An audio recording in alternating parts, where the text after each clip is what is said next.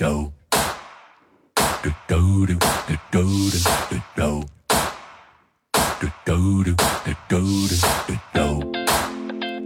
Do do uncontrolled, a bad bug, make my system fold. This bug and the kernel, my kernel, my uptown seas is freaking spazzing. My manager's mad, it ain't pretty. I need caffeine, a big screen, gotta fix the server a jiffy. It's too hot, hot patch. Cartor voice and Cora Hardman. It's too hot, hot patch. Make a sysadmin retire, man. It's too hot, hot patch. Said, holy cow, am I in the jam? It's too hot, hot patch. Telling you now it ain't funny, service down. Live patch and hallelujah. Live patch and hallelujah. Live patch and hallelujah. Cause Uptown Funk gon' you. Cause Uptown Funk gon' give it to you. Saturday night and the service alright. Don't reboot it, just patch. Ow!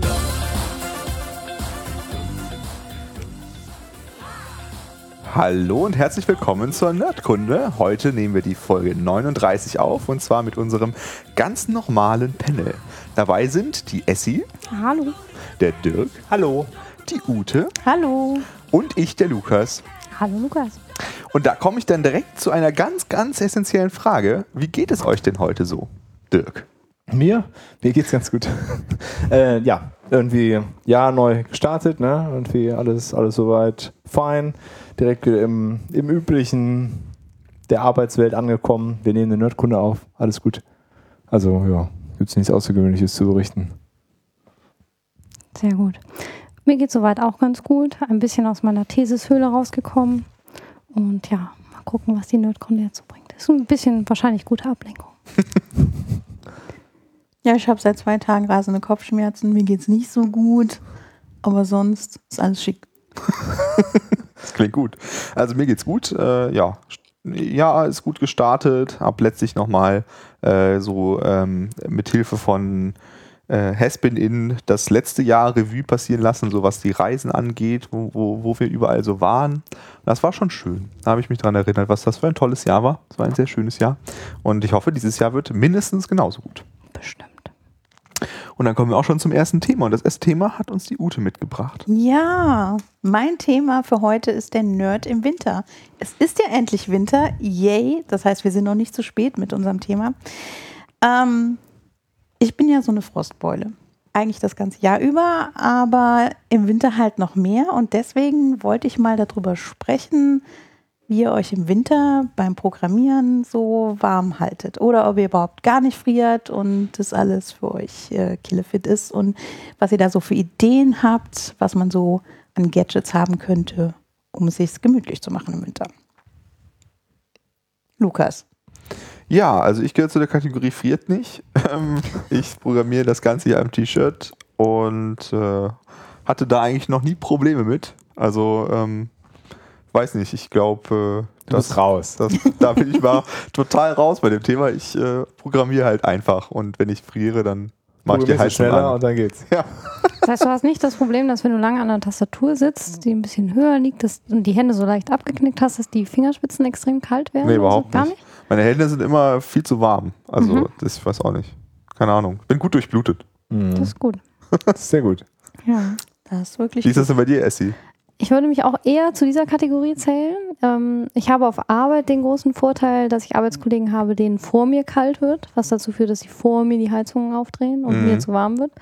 Ähm, wenn ich zu Hause bin und lüften möchte und es dadurch frisch wird, ähm, habe ich Kater, die sich ganz gerne mal daneben legen auf Schoß oder Hände oder Arme, so dass man so gerade noch die Finger bewegen kann. ähm, ja, das, also, und ich habe tatsächlich oft irgendwie einen Tee oder einen Kaffee oder irgendeine warme Tasse daneben stehen, wo, wenn ich dann mal was länger lese oder ein Video gucke, dann doch auch die Tasse mal ein bisschen. Ah, mit beiden Händen umgreifst, damit du Mhm, dann ich habe so eine quasi. etwas größere, die man halt mit beiden Ah, Händen okay. umpacken kann. Die hält dann auch immer warm. Das stimmt. Ja, weil mit den Karten ist ja ein bisschen unpraktisch, wenn man gerade am Tippen ist und die legen sich dann oben auf die Tastatur drauf, kann man ja nicht mehr so Ja, das- präzise tippen wie Genau, vorher. man muss ne? ja so ganz langsam wieder wegschieben, Ja. in der Hoffnung, dass sie noch nichts vertippt haben Ja. oder äh, irgendwelche Okay. Shortcuts betätigt haben, ja. Verstehe. Nee, das Auf war, jeden Fall nicht so einfach. Mit Hm, Kater? Manchmal, ja. Aber ja, ist auch gemütlich. Oder legen die sich immer auf die Tastatur oder auch? Bevorzugt da, wo man selber die meiste Aufmerksamkeit hinschenkt. Ah, also okay, primär irgendwie, okay. irgendwie vor dem Bildschirm oder so halb auf die Tastatur ist. Ja. Oder Okay. auf die eigenen Arme. So. Dann. Aber Arme geht ja dann noch. Arme geht noch, ja. Ah, okay. Ist in Ordnung. Und was macht der Dirk? Also ich bin auch grundsätzlich niemand, der so irgendwie so übertrieben friert. Also bei uns hier im Bü also ich habe auf jeden Fall das Problem, äh, dass irgendwann die, die Wohnung ist eigentlich immer so temperiert, dass wenn man sich bewegt, alles gut ist.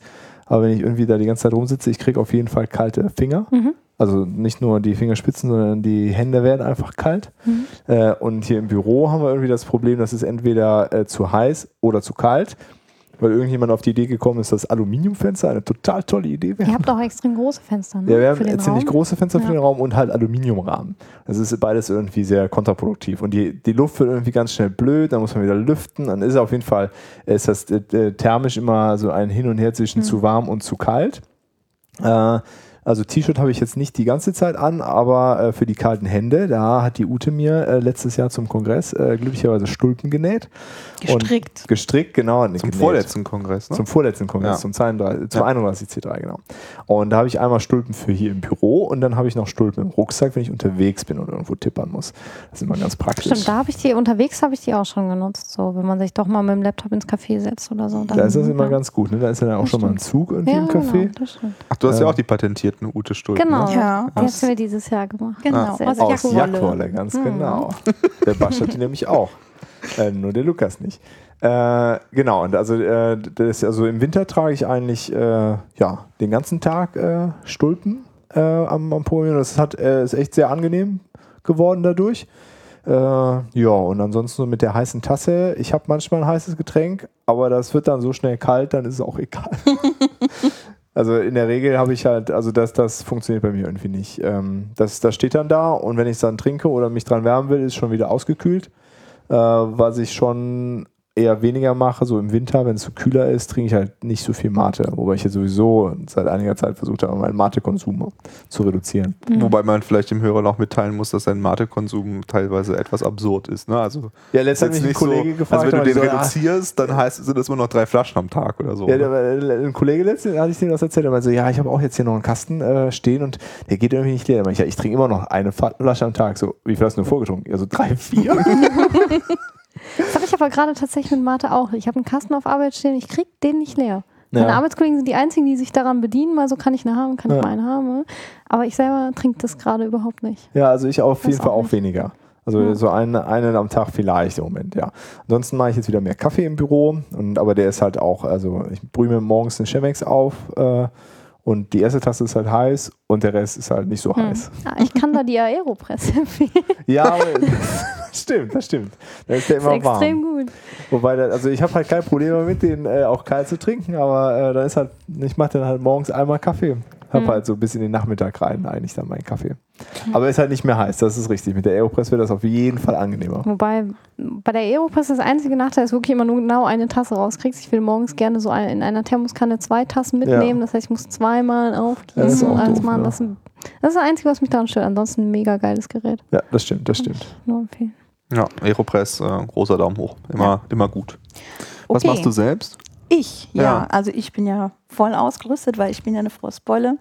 Ähm, ich brauche auf jeden Fall etwas mit Kapuze, also ähm, entweder einen Pullover oder eine Jacke, wo ich dann die Kapuze auch mal aufsetzen kann, weil mir auch am Kopf manchmal kalt wird. Ähm, Schal oder Halstuch ist halt auch ganz gut so. Und ähm, wenn ich bei InnoQ bin, wir haben sehr hohe Decken und sehr große Fenster, da ist es immer ein bisschen zugig, deswegen ähm, suche ich mir dann mal ein Plätzchen, das äh, sehr nah an der Heizung ist. Das ist dann immer auch sehr schön gemütlich. Ähm, ich hatte eine Zeit lang mal so ein Fußbänkchen unterm Schreibtisch, wo ich die Füße hochstellen konnte, dann wären die auch nicht so kalt.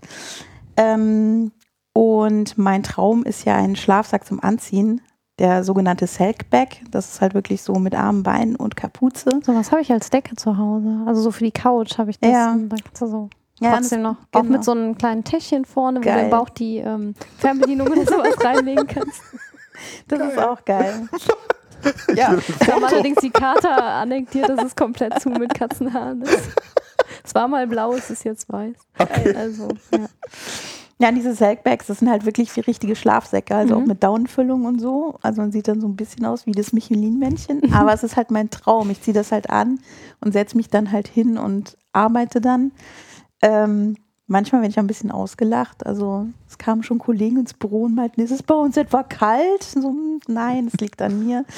Ähm, Aber du hast das ja auch im Sommer teilweise, ne? Also im Sommer wird dir ja auch oft dann beim Programmieren kalt, oder? Ja, wenn ich mich wenig bewege, dann wird es mir sehr schnell sehr kalt. Hm. Das Einzige, was ich tatsächlich nicht benutze, sind Stulpen. Hm. Komischerweise. Interessant. Ja.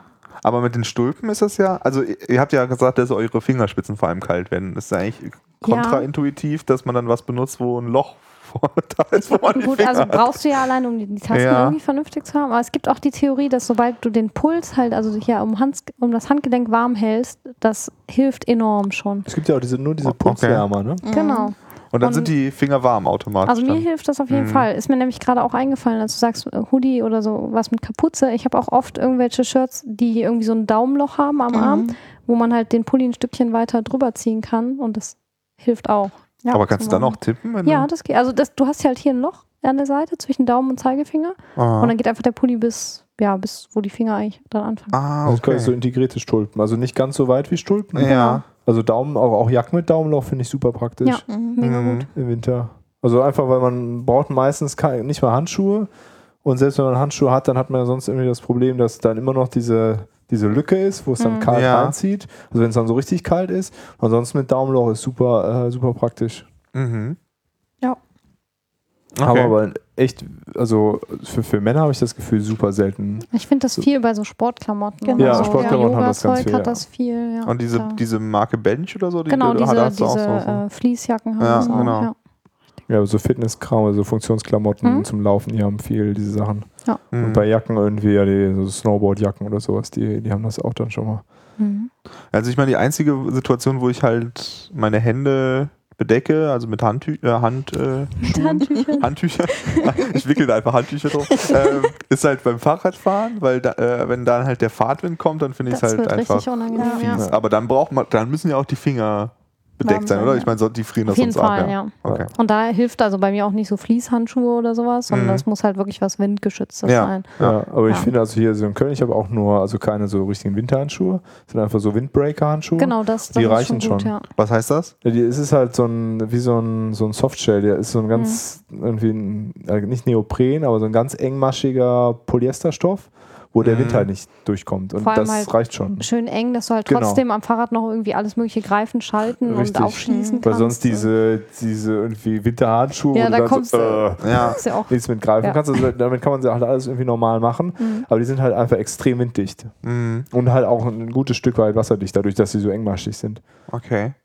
Und auch im, also als Übergangsjacke, ich habe nur so eine, ja, so ein Softshell halt, was so, eine, äh, so ein ganz engmaschiges Zeug ist. Und das hält eigentlich äh, in, in Köln bis tief, also bis, bis ziemlich spät in den November rein, trage ich Mhm. das dann. Ja, also Köln ist ja extrem warm. Alle großen Städte, glaube ich, in Deutschland haben gerade Schnee oder Ja, so. nur wir wieder Ja. nicht. Und nur Köln wir ist wieder so Kölner Buchtmäßig. Ja, Ja, ich finde auch den Winter in Köln ganz fies, muss ich ganz ehrlich ja sagen. das ist kein Ja. richtiger Winter. Das ist richtig Hm. mies.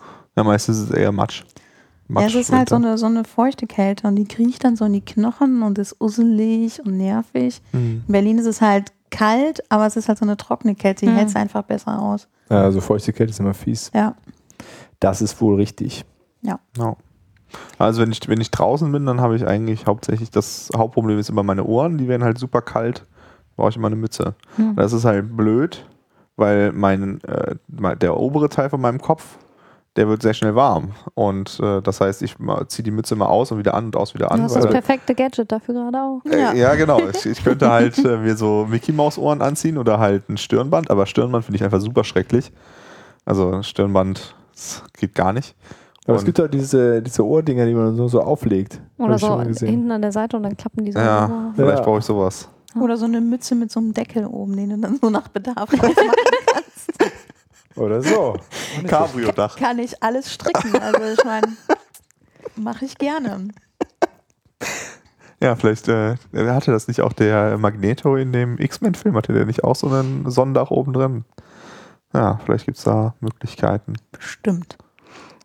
Aber sonst so Elektro-Gadgets im Winter am Rechner oder so habe ich. Habt ihr denn so, so iPhone-Handschuhe oder sowas, wo ihr dann, also, äh, äh, Entschuldigung, ich habe das gelabelt. Äh, ich meine, äh, Smartphone-Handschuhe, wo man ein, ähm, Nee, Nee, da ich die nur fürs Fahrradfahren benutze und ich Mhm. mich dazu zwinge, auf dem Fahrrad nicht äh, ans Handy zu gehen. Ja, dazu zwingst du dich, also bei mir geht das so ganz alleine. ja nee. Also ich habe mir welche rausgesucht, die ich mir tatsächlich gekauft hätte, wenn der Winter früher gekommen wäre. Ähm, das sind so ähm, Handschuhe, die relativ dick sind mit so einer Gummistruktur auf dem auf der Innenseite, damit man auch das Handy festhalten kann, es nicht runterrutscht, aber man kann halt trotzdem tippen. Und die gibt es halt auch mit Ingress-Label. Mhm. Und ja, also ich glaube, die werde ich mir dann irgendwann mal zulegen, kosten so um die 40 Dollar oder so. Mhm. Und ein Freund von mir hat die und äh, die sind richtig gut. Ja, ich, ich äh, fand es beim Kongress äußerst amüsant, als wir immer draußen unterwegs waren und äh, Bascht und Ute waren mit dabei. Äh, dann ging natürlich äh, innerhalb von drei Sekunden war natürlich das Handy draußen, weil das Portal musste gehackt werden bei Ingress. Ähm, und äh, die haben sich natürlich die Hände totgefroren, ne? weil Hm. es äh, immer die Option gab, entweder Ingress zocken oder warme Hände. Und da war die Wahl immer klar. äh, dafür sind solche Handtücher, ne- äh, ach Mann, Handschuhe natürlich nicht schlecht, äh, wenn, man, wenn man dieses Problem hat. Aber ich habe das Problem eigentlich immer nur dann, wenn ich in einer fremden Stadt unterwegs bin im Winter und äh, muss mich navigieren mit Google Maps oder so, weil da muss ja das Handy draußen sein, ne? Hm. um, äh, um sich weil das mit dem mit Kopfhörern, das klappt immer nicht nur so halb gut mit Google Maps, wenn äh, dann jetzt links abbiegen und so, das klappt Ja, immer nicht so richtig geil. Da möchte man schon irgendwie sein Telefon draußen haben, um da drauf zu schauen. Ähm, und dafür, dafür könnte ich sowas noch gebrauchen, aber sonst es ich gibt doch das immer- Würstchen auch, dieses. Das, Ja, wir- dieses, das ist so äh, ein Smartphone-Würstchen. Das Würstchen? Nee, kennt ihr das nicht? Das ist so Nee. ein, so ein also, sieht aus wie diese kleinen, diese kleinen Bratwürstchen, diese, wie heißen die, Nürnberger oder was? Das Ja, sind die, also auf jeden Fall so sieht das aus und das ist halt quasi, wenn man äh, die Smart, da, da ist dann so ein quasi kleiner so ein Stift wurde mit. Ja, es sieht tatsächlich aus wie ein Bürstchen. Das Okay, gibt es aber auch als Finger, also als Fake-Finger, da kannst du damit rumtippern. Mhm. Das ist halt, äh, ich das erste Mal damit jemand in der Bildfahrt sehe, dann lache ich tot. Ich auf dem Boden. ich suche das. Ja, verlinkt das Die, gerne äh, mal. Das äh, kenne ich tatsächlich noch. Nee, das hat davon nie gehört. Also, was ich schon mal gemacht habe, ist, wenn ich Handschuhe anhatte, weil ich Fahrrad gefahren bin und dann sie noch nicht ausgezogen habe, dass Mit ich der dann halt mit der Nase. Nase? Ne? Ja. Genau, mit der Nase kann man ganz gut mit das iPhone benutzen. äh, das äh, ist dann immer schwierig, man muss immer ein bisschen neu ausrichten und dann nochmal zielen und dann nochmal hoch und runter fahren. Das ist ganz äh, okay. Das machst du auf dem Fahrrad? Nein, nein, nein, wenn ich dann abgestiegen so, bin und zu okay. faul war, meine Handschuhe auszuziehen. Äh, weil ich habe halt mehr so die, also ich habe halt Handschuhe, die sind halt wirklich sehr dick, weil die ziehe ich eigentlich nur an, wenn ich Fahrrad fahre. Das ist Mhm. eigentlich der einzige Grund. Äh, und äh, dann, also die sind halt richtig dick. Äh, aber da ich letztes Jahr kein bisschen Fahrrad gefahren bin, habe ich sie nicht gebraucht. Und außerdem war hier gar kein Winter, also weiß nicht, wie, wie das im Rest, im Rest von Deutschland war. aber In Köln gab es keinen Winter. Noch nicht. Wart mal ab. Der Im kommt noch, Februar ne? könnte noch. Ja, vielleicht brauche ich sie dann ja doch, doch nochmal, aber meistens brauche ich sie nicht. Oder für eine Schneeballschlacht, da braucht man natürlich auch Handschuhe. Mhm. Das stimmt. Ja, sonst noch irgendwelche Tipps? Noch irgendwelche Hacks für den Winter? Wärmflaschen gehen immer. Wärmflaschen? Ja. Oh, Wärmflaschen nicht ganz schlimm. Dicke Socken, Wärmflaschen sind ultimativ. Es gibt nichts Besseres. Die sind nur so heiß. Ja, ich verbrenne mich da auch mal jedes Mal dran. Es Ja, gibt ja, jemand- welche mit so, mit so Fell drumrum. Die sind dann nicht ganz so heiß. Und dann ist das ganz gut. Okay. Also ich glaube, ein, ein Trick ist aber auch, äh, ich, also wenn ich bei InnoQ arbeite im Büro drin, dann arbeite ich immer am Stehtisch. Und ich glaube, dann wird einem auch nicht so kalt, wenn man im Gegensatz zum Sitzen. Ähm, weil man dann auch sich immer ein bisschen bewegt. Ne? Man bleibt Mhm. ja auch nicht stillstehen. Man äh, wippt mal so auch von einem Fuß auf den anderen, dann bleibt einem ja automatisch ein bisschen wärmer. Ne? Also man Stehtisch ist eh super. Ja, auf jeden Fall, ohne Zweifel. Ähm, dafür ist es halt äh, auch gut, ne? Für den Winter Mhm. zusätzlich zu dem, dass es sowieso gut ist, äh, hält man sich damit eigentlich nochmal ein bisschen extra warm. Weil man halt einfach ein bisschen hin und her wippt und vielleicht ein bisschen hin und her tanzt, ja. je nachdem, was man so hört. Das ist ja auch nicht schlecht. Und eigentlich, was, was die Ute eben meinte, hier mit Halstuch, äh, so gerade im Winter, ne, wenn man irgendwie dann auch noch ein Meeting hat, Heizungsluft, Halstuch tragen, trinken Mhm. ist, glaube ich, sowieso immer, immer ganz gut. Also viel trinken, äh, gerade bei Heizungsluft, ganz wichtig, damit Ja. man sich nicht irgendwie das zu trocken ist und äh, schnell eine Erkältung einfängt. Ja, das stimmt. Das stimmt, ja. So. Tja. Ja. Wollen wir dann zum nächsten Thema übergehen oder hat ja, noch jemand also mir etwas fällt sonst mitzuteilen? kein, kein Nö. Gadget mehr ein. Alles klar. Ja, dann äh, kommen wir doch äh, zum zweiten Thema. Und das ist äh, heute äh, Twitter und Negativität. Ähm, das war, äh, ist was, was mir aufgefallen ist, als ich so äh, Twitter las äh, und der gute Aaron Patterson, auch als Tenderlove bekannt, ähm, hatte da äh, etwas getwittert, das äh, hatte etwas Negatives getwittert. Ähm, das ist auch erstmal vollständig irrelevant, worüber er da getwittert hatte, aber es war halt was Negatives. Und man kennt Tenderlove äh, eher als jemand, der was immer sehr positiv ist und halt sehr, sehr dämliche Witze macht und so. Ähm, und nach diesem Tweet hat er sich sehr schlecht gefühlt. Äh, hat halt dann geschrieben, äh, dass er, äh, dass er es bereut, dass er, als er wütend war, einen Tweet geschrieben hat und es, dass es ihn sehr, sehr traurig macht, dass dieser Tweet viel mehr Retweets und Pfaffs gekriegt hat, als, als seine doofen Witze, die er halt sonst macht. Ähm, und dann hat er halt darüber nachgedacht, den zu, zu löschen. Und dann hat er aber mit sich selbst so gehadert, ob, ob das okay ist, seine, seinen Tweet zu löschen, weil eigentlich ist das dann irgendwie Selbstzensur oder so und deswegen wollte er das nicht machen.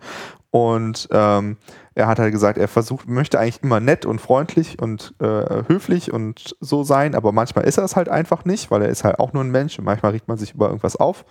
Und dann versucht er das halt nicht auf Twitter äh, rüberzutragen, sondern es halt einfach äh, da zu lassen, wo er gerade ist. Ähm, und das fand ich eine äh, interessante Sache, weil das auch was ist, was ich beobachtet habe, dass wenn man auf Twitter irgendwie schreibt, irgendwas ist ziemlich cool oder äh, äh, irgendwie, keine Ahnung, ich nehme jetzt mal als Beispiel Node.js, weil das halt einfach was ist, was sehr viele Leute hassen, ne, finden halt einfach doof. Ähm, und äh, ich finde Node.js gut, äh, es hat halt Probleme, aber es ist äh, generell eine gute Technologie, die man für sehr viele Sachen vernünftig einsetzen kann. Und wenn ich darüber was Positives schreibe, dann gibt es eigentlich kaum Reaktionen. Also ich habe jetzt nicht so viele Follower, die jetzt irgendwie Node.js-Fanatiker sind oder so, die da voll heiß drauf sind, gibt es halt nicht viel Reaktion. Und wenn ich dann irgendwie schreibe, ah, das und das an Node.js, das nervt mich, dann gibt es auf einmal 15 Pfaffs. Ne? Und das finde ich schon irgendwie komisch. Also ich meine, man kann jetzt irgendwie sagen, das ist die Natur des Menschen oder so, aber ich weiß nicht. Was, was denkt ihr dazu? Wie ist da eure Inf Erfahrung? Naja, gut, jetzt mit dem Node.js-Beispiel, wenn du schon selber sagst, das ist was, was viele Leute irgendwie nicht so cool finden, mhm. dann würde ich sagen, es ist ja, das ist ja eh klar dann, so ein bisschen. Also es ist ja irgendwie das Erwartete. Ne? Also wenn ganz viele das nicht cool finden, dann wollen die halt nicht so gerne sehen, dass es irgendwie doch irgendwie was Nettes hat, ne? sondern mhm. freuen sich halt, wenn noch wieder einer was gefunden hat, was schon wieder nicht cool ist. Und mhm. können da halt ihr Endorsement irgendwie ausdrücken. Mhm. Ähm, also interessanter ist halt dann, glaube ich, eher das, das Beispiel von Tender Love, der halt in der Regel irgendwie, also wo, was ja, ähm, ja, wo er in der Regel lustige Sachen macht und dann, wenn er was Negatives macht, dass das dann äh, viele, viele toll finden. Mhm. Vielleicht haben sie sich auch gefreut, ah, der Tender Love ist auch mal schlecht drauf. Äh, keine Ahnung, mhm. aber ähm, mhm. das Node.js-Beispiel ähm, ist vielleicht so ein bisschen, ja, ein bisschen eher verständlich, dass da viele dann sagen, äh, ja. Ich, aber äh, ich frage frag mich halt, ob, ähm, ob das vielleicht dann bei Tenderlove sogar noch extremer ist, weil das dann halt viel mehr heraussticht. Ne? Also wenn jetzt jemand, weiß ich nicht, Gary Bernhardt zum Beispiel, ne? ist ja so ein, so ein äh, so eine Figur, die eigentlich immer nur rummotzt. Ne? Also ja. äh, ich so habe ja auch sagen. irgendwann nicht mehr gefolgt, weil es mir einfach auf den Keks gegangen ist, der äh, einfach jeden Tag dreimal zu twittern, dass alle Computer kaputt sind, äh, halte ich einfach für unnötig. Ne? Aber äh, zum einen kann man natürlich beobachten, dass er sehr, sehr viele Leute hat, die das lesen, ne? also die ihm halt folgen und diese negativen Nachrichten halt irgendwie gerne lesen. Und zum anderen ähm, ist natürlich die Erwartungshaltung da, ne? dass die Leute halt erwarten, jetzt gibt es irgendwie was Negatives von Gary Bernhardt, ich freue mich da drauf oder so. Hm. Weiß nicht. Ähm, das ist dann halt nochmal was anderes als bei Tenderlove, wo das halt heraussticht aus seinem, aus seiner Menge von Tweets, wo halt jetzt der 15. total dämliche Witz, also ich meine dämlich nicht negativ, ja, um das nochmal zu betonen. Ich finde die Witze meistens ziemlich witzig, aber man schämt sich immer dafür, dass man sie witzig findet. ähm, äh, da sticht das natürlich viel mehr heraus, wenn er dann jetzt irgendwie schreibt, Rack ist doof oder so. Ne? Weil man dann halt mehr, weil man nicht das Gefühl hat, dass er nur negativ ist, um negativ zu sein, wie das andere Leute mhm. sind. Ne? Es ist auch generell, finde ich, einfacher, negativ zu sein. Mhm. Also zu ranten ist immer leicht, also sich über Sachen zu beschweren, mhm. ist deutlich einfacher, als wirklich, wie er das jetzt macht, äh, lustige Sachen zu posten. Mhm. Das braucht ein bisschen mehr Kreativität, meiner Meinung nach. Und ich glaube, dass dieses ganze Negative, dass das so gut ankommt, ist ja in allen Medien eigentlich so, ne? Mhm. Wenn du eine Berichterstattung über irgendwas hast, ähm, ist das, was die Leute interessiert oder das, was halt äh, Retweets, was auch immer, Kommentare oder Diskussionspotenzial hat, eigentlich immer die negativen Schlagzeilen. Das ist irgendwie ziemlich verbreitet. Mhm. Ja, was ich daran halt äh, so interessant finde, ich meine, klar, das kann man natürlich sagen, irgendwie, die, die, die, die ganzen Zeitungen leben ja von negativen Nachrichten so. Aber wir versuchen ja immer uns als, als Geeks immer so ein bisschen als äh, darüber erhaben darzustellen, ne, dass wir halt äh, nicht äh, auf solchen niederen äh, sensationsheischenden Dinge stehen. Aber ich finde, sowas zeigt halt immer wieder, dass es halt einfach nicht stimmt, ne? dass wir genauso äh, auf diese Sachen äh, abfahren, nur halt vielleicht auf einem anderen Themengebiet. Mhm. Und das finde ich irgendwie immer wieder traurig. Also ich kann das jetzt bei Twitter natürlich nur von der Bubble sagen, die ich da habe. Die ist nun mal extrem IT-lastig. Also Mhm. haben wir in der Pre-Show auch drüber geredet. Es gibt ja auch ein ganz anderes Twitter. Mhm. Ne, die ganzen Leute, die irgendwelchen High Society oder irgendwelchen Popmusikern folgen, die erleben Twitter ja ganz anders. Kann ja auch sein, dass da gar nicht so viel negativer Content ist. Ähm, und dass aber unsere IT-Bubble extrem negativ ist. Mhm. Ich habe dazu ein, ähm, also eben nur mal kurz danach gesucht und es gibt ein Paper von 2015 von zwei Leuten, die haben das genau für Twitter analysiert, ähm, ob die Leute viel positive Sachen über Twitter ähm, verbreiten oder eher negative. Und in dem Abstract ähm, erklären sie auch, dass wenn dein eigentlicher, dein Grundsatzfeed innerhalb der letzten Stunde extrem viel Positives enthalten hat, dann ist die Wahrscheinlichkeit, dass du selber auch was Positives tweetest, Mhm. deutlich höher.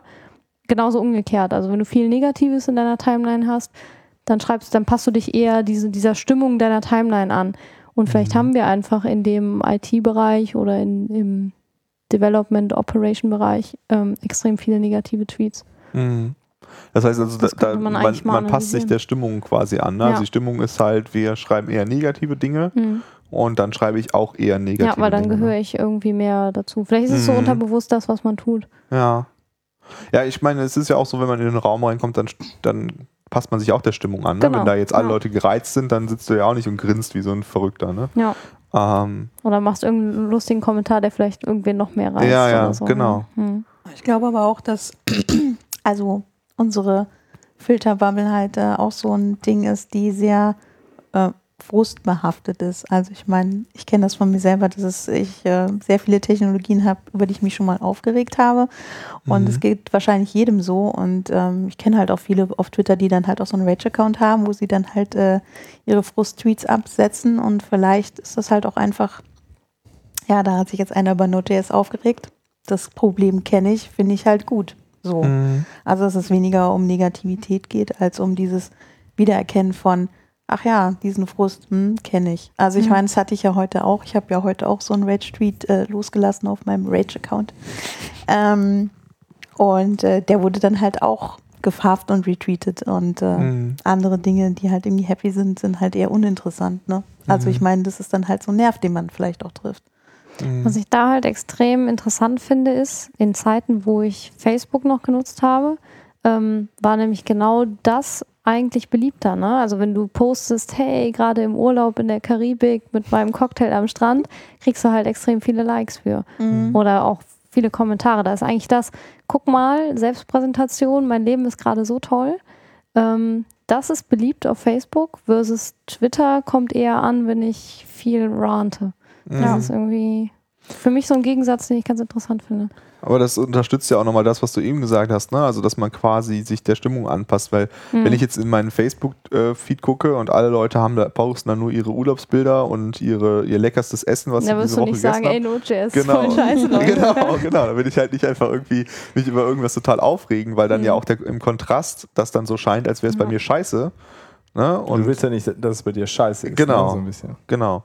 Und die Erwartungshaltung ist vielleicht dann eher, dass man da seine, seine ähm, Zuckerseite zeigt oder so. Ja, ne? Dass was man natürlich halt, auch bei Facebook ins Extrem gehen kann. Ja. Da gibt es ja auch Stories von Leuten, die dann Sachen fälschen oder dann. Ja. Ja, ja. genau, also klar, das ist ja auch, ist ja auch keine Wertung, ist, ob das jetzt besser oder schlechter ist, Mhm. weiß ich nicht, aber es ist ja auch ein bisschen heuchlerisch, ne? wenn man halt äh, quasi das Leben seiner, seiner Umgebung nur über die Facebook Posts wahrnehmen würde, Hm. dann hätte man ja den Eindruck, dass äh, alle Leute immer, ist immer alles 100% super geil. Ne? Ja. Also äh, die erleben nur die super tollsten Dinge Ja. und äh, es gibt halt irgendwie äh, nie was, was, was schlecht ist und es gibt nur super. Hm. Und äh, das ist natürlich auch einfach nicht die Wahrheit und damit belügt man sich ja auch selbst. Ne? Dann hat man ja vielleicht auch den Eindruck so, ah Mist, vielleicht äh, mache ich ja irgendwas falsch. Äh, ne? Die anderen sind alle so glücklich. Genau. Warum habe ich sowas nicht? Ja, genau. Und Ja, das ja, ist natürlich auch äh, schwierig und vielleicht auch gerade für Leute, die beeinflussbar sind, äh, beeinflussbarer sind. Also jetzt sage ich jetzt mal Teenager, jetzt ist mal verallgemeinert gesagt, aber ist ja nun mal so, dass man als Teenager ein bisschen beeinflussbarer ist, dass sie dann vielleicht mehr Selbstzweifel kriegen, Hm. wenn sie nur sehen, wie toll das bei allen anderen läuft und bei Hm. sich selbst so, ah, ich habe jetzt gerade irgendwie das und das, das belastet mich und das ist nicht cool. Und alle anderen schreiben nur darüber, wie toll äh, ihr neues Gucci-Kleid war oder Hm. so. ne? Ja, das, ist ja auch ein Phänomen, das bekannt ist. Ne? Also, dass viele ähm, Leute, die halt nicht so häufig auf Facebook sind oder davon weggehen, dann tendenziell sich wieder besser fühlen, weil sie halt nicht sich die ganze Zeit mit diesen ähm, Sachen vergleichen. Mhm. Habe ich, glaube ich, letztens irgendwie sogar noch einen Artikel drüber gelesen, dass es tatsächlich halt so ist, dass, das, dass die eigene Selbstwahrnehmung oder das Selbstwertgefühl halt dadurch halt auch sehr leiden kann. Mhm. Aber ist das Ja. spezifisch für Facebook? Das ist doch offline genauso. Das ist also der einzige Unterschied, den man äh, offline hat. Man, man sieht halt, ne, also wenn man jetzt morgens ins Büro kommt, äh, man sieht halt je nachdem, wenn sich einer nicht gut fühlt, ne, oder kriegt es Mhm. halt nochmal ein bisschen eher mit. Aber auch, äh, auch ohne Facebook, man, man sieht ja nur immer die Selbstdarstellung der anderen. Und jeder sorgt ja irgendwie dafür, dass er sich selber ähm, eher ins positive äh, Mhm. äh, Licht rückt. Und ähm, ich glaube, es kann auch da, also da, da ist es wahrscheinlich nicht so einfach, dass man da abrutscht, weil der, also die anderen Dimensionen, in denen man irgendwie Feedback von den Menschen bekommt, äh, fehlen halt auf Facebook. Aber grundsätzlich ist das halt auch so, ne? wenn du dir immer nur siehst, okay, die machen alle. Also ich finde ein ganz gutes Beispiel ist, ne, wenn, äh, wenn Leute anfangen irgendwie mit dem Coden, ne? Dann, dann denken die, ah, die anderen Coder, die alle Probleme ohne Probleme, ne? Also ich erinnere mich so, wenn als die Ute so, so da äh, auch stärker irgendwie dann äh, angefangen hat, professionell zu coden, dann so, ah, ihr macht da alle und äh, codet den ganzen Tag und das läuft bei euch alles ohne Probleme. Ja, nee, ist halt nicht der so, ne? Äh, und das ist halt so ein Aspekt, ne, wo, äh, wo man es dann selber immer wieder feststellt. Die anderen haben halt diesen Eindruck, ne, weil man halt nicht den ganzen Tag erzählt, wie scheiße es bei einem läuft, ne, gerade irgendwie im, im, im Projekt oder äh, sondern halt einfach so seinen Job macht. Hm. Ähm, und so ist das, glaube ich, in anderen Bereichen des Lebens auch. Ne? Also man sieht, oh, die, die hat aber irgendwie einen coolen Job. Äh, das ist ja toll und ich habe hier irgendeinen doofen, wo, wo Sachen nicht gut laufen. Nur weil der andere nicht erzählt, dass Sachen bei ihm auch nicht gut laufen, sondern ja, irgendwie interessante Aspekte äh, berichtet, weil was soll er die anderen, die will er ja vielleicht auch gar nicht erzählen, der, oder die, Mhm. diejenige will das gar nicht erzählen. Ähm, ist das, glaube ich, im realen Leben nicht, äh, nicht anders. Es wird halt bei Facebook verstärkt, weil du kein anderes Feedback bekommen kannst. Ne? Du siehst nur diesen Post und siehst Hm. aber nicht irgendwie den Gesichtsausdruck, kriegst den Menschen nicht sonst so im, im Leben irgendwie mit, sondern hast nur diese sehr punktuellen, positiven äh, Ja, Erfahrungen. mehr so eine passive Informationsaufnahme. Ne? Ja, also wenn mir genau, jemand das- das, persönlich erzählt, dann ist es ja, dann kann ich ja auch ganz anders Rückfragen stellen, Genau. wenn, als wenn ich jetzt einen Post sehe von jemandem, den ich ja als Bekanntschaft kenne. So, Ja. das ist ja ein ganz anderes Level. Ja, aber also äh, es ist ja schon so, dass du ja auf, auf einer, auf einem äh, auf, eine, auf Twitter oder auf Facebook ja filterst, was du rausgibst. Ne? Also wenn ich dir gegenüber sitze beim Arbeiten, dann kann ich ja sehen, äh, okay, ähm, die Hälfte des Tages regt er sich auf und die andere Hälfte des Tages ist er glücklich, sage ich jetzt einfach mal. Ne? So. Ja, ja, also Ja. Arbeitsbeispiel ist vielleicht, äh, äh, da, da hast du einen sehr engen Kontakt, ne, aber wenn man jetzt so sich, nie- also äh, keine Ahnung, wenn wir uns alle, alle paar Tage nur irgendwie morgens auf dem Kaffee treffen würden oder so. Oder irgendwie Mhm. einmal i- im Monat auf einer User Group, ne? Wenn ich Mhm. da so Leute dann sehe, also das merke ich so bei mir selber auch dann manchmal, denke ich so, ach, die anderen haben alle so, so interessante Projekte, von denen die erzählen, ne? Die machen so abgefahrenen Kram. Ähm, das ist ja das immer, wo diese, diese Redensart, ah, ja, die kochen auch nur mit Wasser. Ne? So von Mhm. außen betrachtet ist es immer total fancy, was die anderen machen. Wenn man dann da mal so ein bisschen stärker einsteigt und mal ein bisschen intensiver sich mit den Sachen auseinandersetzt, ist das halt alles gar nicht so super shiny, Ja. wie, wie man vielleicht so nach außen wahrgenommen hat. Weil man, ich glaube, grundsätzlich sind, sind wir alle eher bemüht, uns so positiv darzustellen. Mhm. Ja. Ja klar, aber also ja, das ist, äh, glaube ich, eine gute Korrektur. Also wenn man in so einem Arbeitskontext ist der Kontakt halt so intensiv, das kann man ganz gut äh, filtern. Ich glaube auch, dieses, wir wollen uns positiv darstellen, äh, spiegelt sich in, auf Facebook halt deutlich mehr wieder, weil man also gefühlt auf Facebook mehr über sich preisgibt und in Twitter mehr so über die andere oder die so Gesamtsituation kommentiert. berichtet. Ne? Ja. Genau, also ich mache da mehr so, ah, guck mal, das ist interessant, aber nicht, nicht so viel, was ich selbst, also Mhm. gefühlt weniger über meine eigene, mein eigenes Leben. Mhm. Das ist auf jeden Fall so in unserer Filterbubble. Ja, ich glaube so, genau. ne, wenn man Ja, so die, also wenn man diesen, diesen Vips folgt, ne, Genau, die stellen sich ja auch anders, selber ja, da, ne? aber das ist natürlich ja auch ganz andere Mhm. Ja. Motivation, warum sie das tun. Das ist ja ein Marketingwerkzeug oder Mhm. Engagement, was auch keine Ahnung. Mhm. Ne? Aber äh, ja, ich würde auch sagen, also wir so als also die Zeit, dass man sagt, okay, ich war gerade auf dem Pott oder ich habe gerade hier äh, was gegessen, die sind bei Twitter irgendwie rum. Ne? Das war so am Mhm. Anfang, hatte ich das Gefühl, extrem. Da hast du irgendwie jeden, jeden Pups bei allen mitbekommen, was sie Ja. gerade gemacht haben. Ja, und mittlerweile ist es eher in dieses Kommentieren äh, übergegangen. Ja. Mhm. Ja, es ist halt mehr so, die, wie, wie, wie man das, also ich glaube, das Bedürfnis ist halt einfach da, äh, wenn man, gerade wenn man in dem IT-Umfeld ist, da ist halt einfach der Informationsstrom extrem stark. Ne? Also man Mhm. hat ununterbrochen, äh, wenn man will, kann man äh, ununterbrochen RSS-Feeds lesen, wenn man das wollen würde. Ne? Es gibt halt unendlich viele äh, und man muss ja daraus immer schon auswählen, was man haben möchte. Und man hat einfach das Bedürfnis, anderen Leuten mitzuteilen, was man davon gut fand. Ne? Und Ja. dafür gibt es halt Hacker-News, dafür gibt es Reddit, dafür gibt es aber auch Twitter. Ne? Mhm. Und ähm, ich weiß nicht, ich glaube, ähm, der Anteil von äh, Bildern oder, oder, oder Links, die ich teile auf Twitter, ist auf jeden Fall höher als was, wo ich jetzt irgendwie sage, hey, ich habe das und das geschafft. Klar, irgendwie, als ich meine Bachelorarbeit abgegeben habe oder so, habe ich das Ja, klar, getwittert, also so, ne? das- so Highlight-mäßig. jeden Fall, ne? ja. Aber ich würde jetzt nicht äh, nie, äh, je, jeden Tag mein Essen Mhm. twittern oder so. Ne? Das ist halt eher. So auch so von der von dem Medium an sich, ne? Also Facebook lädt dich ja oder die ganze ganze User Experience ist ja, okay, das ist das Leben von Lukas Dom. Hm. Ne, man kommt da drauf, wo ist er zur Schule gegangen und diese Timeline und Ja. alles. Ich weiß gar nicht genau, wie das jetzt so aussieht, aber ist auf jeden Fall das, was man, Ja, so wie, ich es mir so vorstelle. Ne? Also man, man scrollt halt so durch, durch dein, durch dein Leben, ne? Und weniger durch äh, ja, deine Kommentare irgendwie. Ja. Ne? Also das sind halt, äh, da, also ich, ich krieg's halt vor allen Dingen bei meiner Frau mit, die benutzt Facebook halt, glaube ich, sehr atypisch. Äh, für die ist das halt einfach ein News-Aggregator. Die Mhm. äh, hat halt Also eigentlich benutze ich das nur auch, die Nachrichtensender und so alles da drin ne? und Mhm. kriegt halt zwischendurch ist mir immer ganz irritiert, wenn er irgendwie in seinen persönlichen Kram rein, rein spammt. Ne? Was ist das schon wieder hier? Ähm, ähm, Inhalte ähm, wie diese nicht mehr anzeigen. ja, genau, auf Wiedersehen. ähm, äh, ja, es gibt es da, glaube ich, auch, ne, wenn du das auch machst. Äh, aber ich glaube, so der, der, die, die meisten Menschen, also nicht irgendwie Medien oder so, oder Leute, die die Inhalte produzieren, die stellen einfach ihr Leben dar. Mhm. Dadurch ist, ja, ist, glaube ich, so ein großer Unterschied zwischen Twitter und Facebook, wie das verwendet Mhm. wird.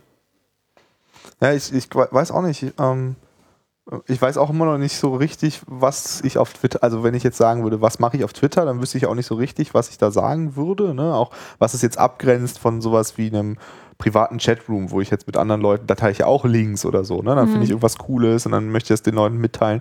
Ich weiß, ich wüsste jetzt nicht, wenn ich äh, eben beschreiben müsste, wie wähle ich das jetzt aus, was ich dahin tue, was ich dahin tue, wüsste ich das jetzt so richtig gar nicht. Ne? Und ich versuche immer so Sachen, die eine größere Diskussion hinter sich ziehen könnten, nicht auf Twitter. und wo zu machst du es dann hin? Privater Chat meistens. Mhm. Also es bleibt dann wirklich privat. Also ich, auch wenn ich merke irgendwie, okay, die Kommunikation wird jetzt zu kompliziert, da sind jetzt mehrere Leute involviert, dann äh, wechsle ich halt das Medium auch. Oder Mhm. in, in private Messages oder so, weil das ist mir dann zu viel Ja. hin und her auf Twitter. Ja, ich meine, das passiert auf Twitter halt super schnell und es passiert auch mir immer noch, dass wenn ich irgendwas poste, dass das halt irgend, bei irgendwem einen Gesprächsbedarf weckt, ne, Mhm. der halt irgendwie das kommentieren möchte.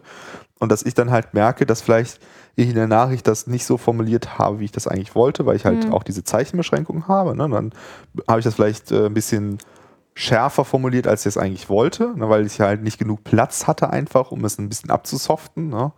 Ähm, und vielleicht spiegelt sich das auch in dieser Negativität wieder, ne? dass wenn man halt irgendwie sagt, so hey, ich habe das und das, hat mich gerade aufgeregt, dann ist vielleicht kein Platz mehr zu schreiben, aber sonst fand ich es eigentlich ganz gut oder so. Mhm. Ne? Was man vielleicht, wenn man einen Blogpost schreiben würde, würde man das vielleicht tun. Ne? Ja. würde man vielleicht hinschreiben, so, äh, keine Ahnung, generell, also ich meine, es gibt auch Rand-Blogposts, äh, Ja. so ist es nicht, aber äh, man könnte ja immer noch, äh, wenn man halt den Platz hat, dann schreiben, so, hey, ich habe hier dieses äh, blöde Problem mit Node.js gerade gehabt, das hat mich total aufgeregt, das hat mich 15 Stunden gekostet. Tweet vorbei. Ne? Wenn ich jetzt aber sonst noch Platz hätte, würde ich vielleicht schreiben, aber sonst hatte, hat das immer mir geholfen und das und das zu tun. Ja, Also- wobei da aber auch interessant wäre, ob die Leute wirklich bis zum Ende lesen oder sagen, oder was bleibt dann im Kopf von den Leuten hängen, dein Ja. Rand oder eher auch das Ende. Eigentlich ist es ganz gut. Mhm. Das ist halt ein sehr plakatives Medium, ne? Also ich Ja. finde Ja. eigentlich ganz gut wie du meinst, dass das so im persönlichen oder privaten, weil dann kann man ja auch, dann kriegt man halt eine Rückfrage, ne? Hm. Und oder wenn man, also ein- ganz krass halt irgendwie im persönlichen Gespräch oder in so einer kleinen Gruppe, wenn man da irgendwie einen Rat macht und merkt, so alle so, hm, ne, so richtig toll finden die das jetzt alle nicht, da kann man ja nochmal nachlegen und sagen, ja, das wäre jetzt die eine Sache oder man kann das nochmal erklären oder einer fragt nach. Und das ist ja in so einem, in einem kleineren Chat mit Leuten, ähm, Viel einfacher. dann, dann viel einfacher. Ja, ne? dann kommt direkt eine Fall. Nachfrage und man kann das Ja. nochmal äh, erklären. Ähm, ja. Und Ja. Twitter lädt halt einfach dazu ein, ne? dass man alles plakative Aussagen trifft.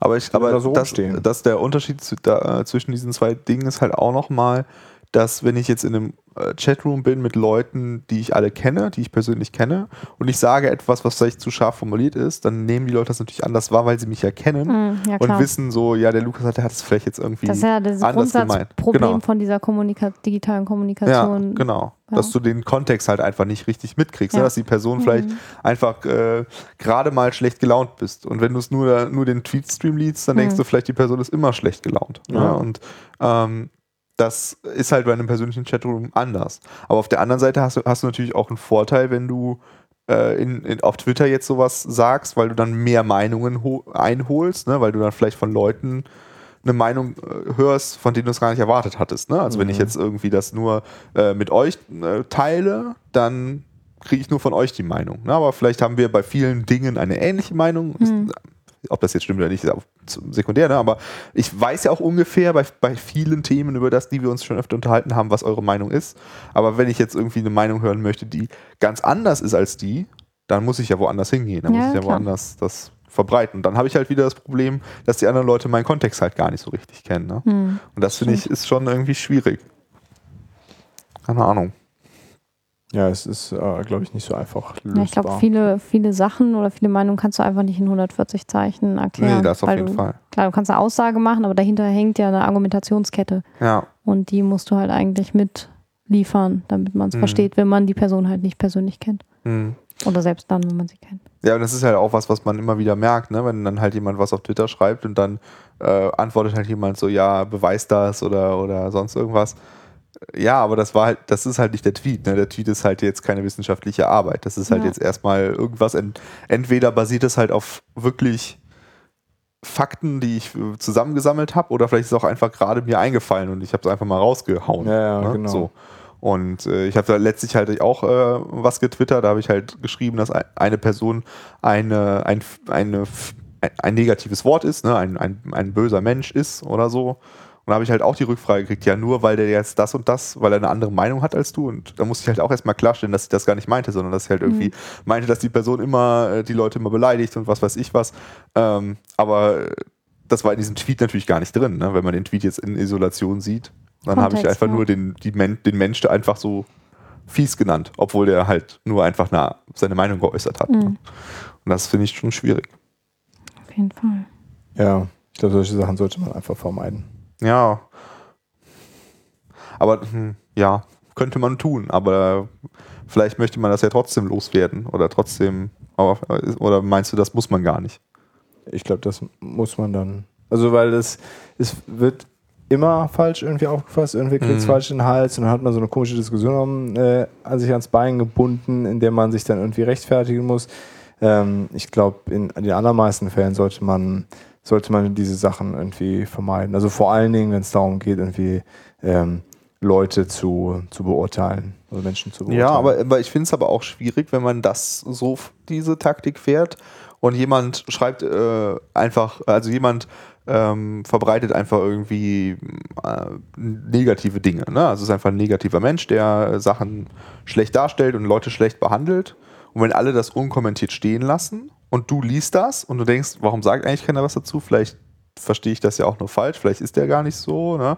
Aber wenn du halt drumherum siehst, dass alle Leute sagen so, hey, der Ton von dem ist, geht mal gar nicht. Ne? Ja, nur das Dann- Problem ist, dass er, dass diese Person ähm, dann auch wieder Leute hat, die hinter Ja. ihm oder ihr stehen so.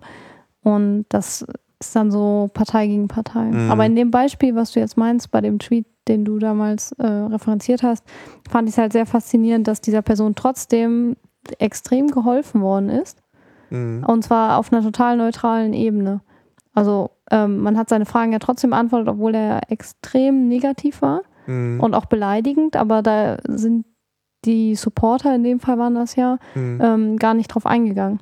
Ja. Das hätte ich, glaube ich, persönlich nicht so geschafft, das so zu abstrahieren. Okay, ähm, derjenige ist jetzt total unfreundlich, Mhm. aber der hat ein Problem und das versuche ich zu lösen und den Rest von seinen, seinem Charakter oder seiner Stimmung ignoriere ich jetzt einfach Mhm. und ich konzentriere mich auf das Problem. Das fand ich sehr faszinierend, dass das Menschen so können. Ja, das stimmt. Ob das der sinnvollste Weg war, Mhm. weiß ich nicht genau. Ja, weil man damit ja auch irgendwie indirekt einwilligt, dass es okay ist, so Mhm. zu sein, ne? Und so und so zu agieren. Mhm. Und das möchte man ja eigentlich nicht. Man Ja, möchte ja, oder man, man versucht damit zu sagen, okay, egal wie du dich jetzt verhältst, egal wie laut du hier rumbrüllst, ähm, das, Das, bringt mm. dir halt nichts. So, ich Mm. verhalte mich dir gegenüber immer so. ja, Ja, aber ob das so wirklich funktioniert, weiß ich auch nicht. Ich glaube, es ist nicht bei der Person angekommen, Ja, aber Ja. Ja, ich meine, die Person, die hat das halt einfach weitergemacht. Die wird den nächsten Kommentar auf äh, GitHub wieder so schreiben und wieder Mhm. jemanden traurig machen äh, und äh, vielleicht jemanden beleidigen, der sehr viel Zeit in ein Open Source Projekt gesteckt hat und alles, ne? Und vielleicht jemanden dazu bringen, aufzuhören, Open Source zu entwickeln, weil die denken, na, alle Kommentare, die ich kriege, ist nur so ein Scheiß. Hm. Ne? Und äh, dann halt einfach zu sagen, hm, sollten wir nichts zu sagen, finde ich dann irgendwie nicht richtig. Weil dann, weil man dann halt quasi indirekt dieser Person zustimmt, dass es okay ist, wie sie sich verhält. Ne? Dann sagt man, okay, so, Hm. Ich glaube, man könnte halt argumentieren, sobald du was sagst, gibst du ihr eine Plattform, darüber Ja. überhaupt zu diskutieren. Ne? ja gut, das ist dieses Don't Feed the Trolls Genau, ne? ja. so, aber ich weiß nicht, ob das so richtig ist. Hm. Weil, äh, weiß ich nicht, in Communities, wo Don't Feed the Trolls das Maxim ist, haben die den besten Umgangston? Hm, Nicht unbedingt. Hm. Ne? Also, ich weiß nicht, finde ich ein bisschen zu vereinfachend, dann einfach alles stehen zu lassen. Weiß ich nicht. Aber habe ich das jetzt richtig verstanden? Also eigentlich hat er sich ganz woanders viel verhalten Ja. und du hast dann quasi diese Diskussion auf Twitter geholt, Ja, statt in dem Kontext, wo er sich schlecht Ja. verhalten hat. Weil dann wäre es ja sinnvoller gewesen, ihn dort mhm. darauf zurecht, äh, zurechtzuweisen oder halt auf Twitter irgendwie zu sagen, ich beziehe mich mit meiner Aussage auf den und den Vorfall. Also Mhm. das muss man dann halt schon irgendwie mitliefern. Nee, also es war schon ein Link mit dabei, ne? Also, Okay. Und ja. ich glaube, da wurde es später dann auch aufgegriffen von einem anderen Supporter, Mhm. der da auch nochmal kommentiert hat, dass Ja, hm. die Wortwahl nicht die richtige wäre. ja. Also ich glaube, wir vermischen jetzt hier so Ja, ein paar ja, Sachen. auf jeden Ja. Fall. Wir Also sind voll von auf Ja, das auf jeden Fall sowieso, aber jetzt auch in dieser äh, Sache. Ähm, also na, ich denke nicht, dass man die Leute nicht darauf hinweisen soll, dass, dass sie Regeln überschreiten. Ne? Deswegen finde ich diese Code of Conduct in Open Source Projekten auch ganz, eine ganz gute Idee. Entschuldigung. Ähm, weil man da halt sagen kann, hier, pass mal auf, du hast irgendwie ein Problem, aber wir haben hier dieses Set an Regeln, äh, so wollen wir kommunizieren, bitte halte dich daran. Ne? Dann, äh, da hat man auf jeden Fall den Vorteil, man muss halt nicht jedes Mal dieses Fass neu aufmachen, man kann halt sachlich weiter diskutieren und einfach ihn auf, das sind die Regeln, auf die wir uns gar nicht haben, entweder hältst dich daran oder du, du, teil, nimmst halt hier nicht an der Diskussion teil. Und dann selber ähm, ganz normal reden, weil das, was Essi äh, sagt, finde ich, das ist, da- das zeigt eigentlich die, äh, also das zeigt halt Größe, ne? Und da kann halt keiner mehr irgendwas gegen machen. Ne? Also wenn du in der Lage bist, äh, das weg zu abstrahieren und Mhm. nur bei der Sache zu bleiben, das, äh, das ist halt das Beste, was du machen kannst. ne? Das ist halt extrem schwierig. Äh, und wenn du da, dazu brauchst du natürlich irgendwie dieses Set an Regeln, wo du sagen kannst, pass mal auf, so, so reden wir einfach nicht miteinander. Ne? Also die, dieser Tonfall geht nicht. Wir können gerne über die Sache reden, das tue ich jetzt auch mit dir, äh, aber ähm, bitte halte dich an diese Regeln. Ne? Mhm. Und dann bist du halt äh, vollständig überlegen. Mhm. Also wenn sobald du dich auf dieses Niveau herablässt, hast du verloren. Der Meinung Hm. auch. Das ist extrem schwierig, keine Frage. Äh, aber äh, das, äh, ja, das glaube ich, so, so ist das. Und auch wenn man, wenn einem immer irgendwie, also wenn einem Unrecht auch außerhalb, also im realen Leben passiert, bin ich der Meinung, ähm, ja, die, diese Größe zu haben, sich nicht auf das Niveau des anderen herabzusetzen, das, äh, das ist deine moralische Überlegenheit am Ende. Hm. Und das ist nicht einfach, aber äh, das, äh, das hält am Ende die Gesellschaft zusammen. Wow. Weise Ja, Worte, ganze weise Worte. Perfektes Schlusswort Ja, für okay. diese Kategorie. Schlecht. Das äh, möchte ich jetzt auch einfach mal unkommentiert stehen lassen. Also es war ein guter, guter Schlusswort. Gut. Kommen wir zum nächsten Thema. perfekte Überleitung in das nächste. Kommen wir zu Star Wars. Äh, ja, ich weiß nicht, äh, wahrscheinlich haben es alle mitbekommen, oder selbst die, die es nicht mitbekommen wollten. Es gibt einen neuen Star Wars-Film. Äh, Episode 7, Das Erwachen der Macht. Ist äh, irgendwann letzte Jahres an, äh, Ende letzten Jahres angelaufen, 15. Dez 17. Dezember, keine Ahnung, irgendwann. Kurz vor Weihnachten auf jeden Fall hat Disney ähm, einen aktuellen Star Wars-Film in die Kinos gebracht.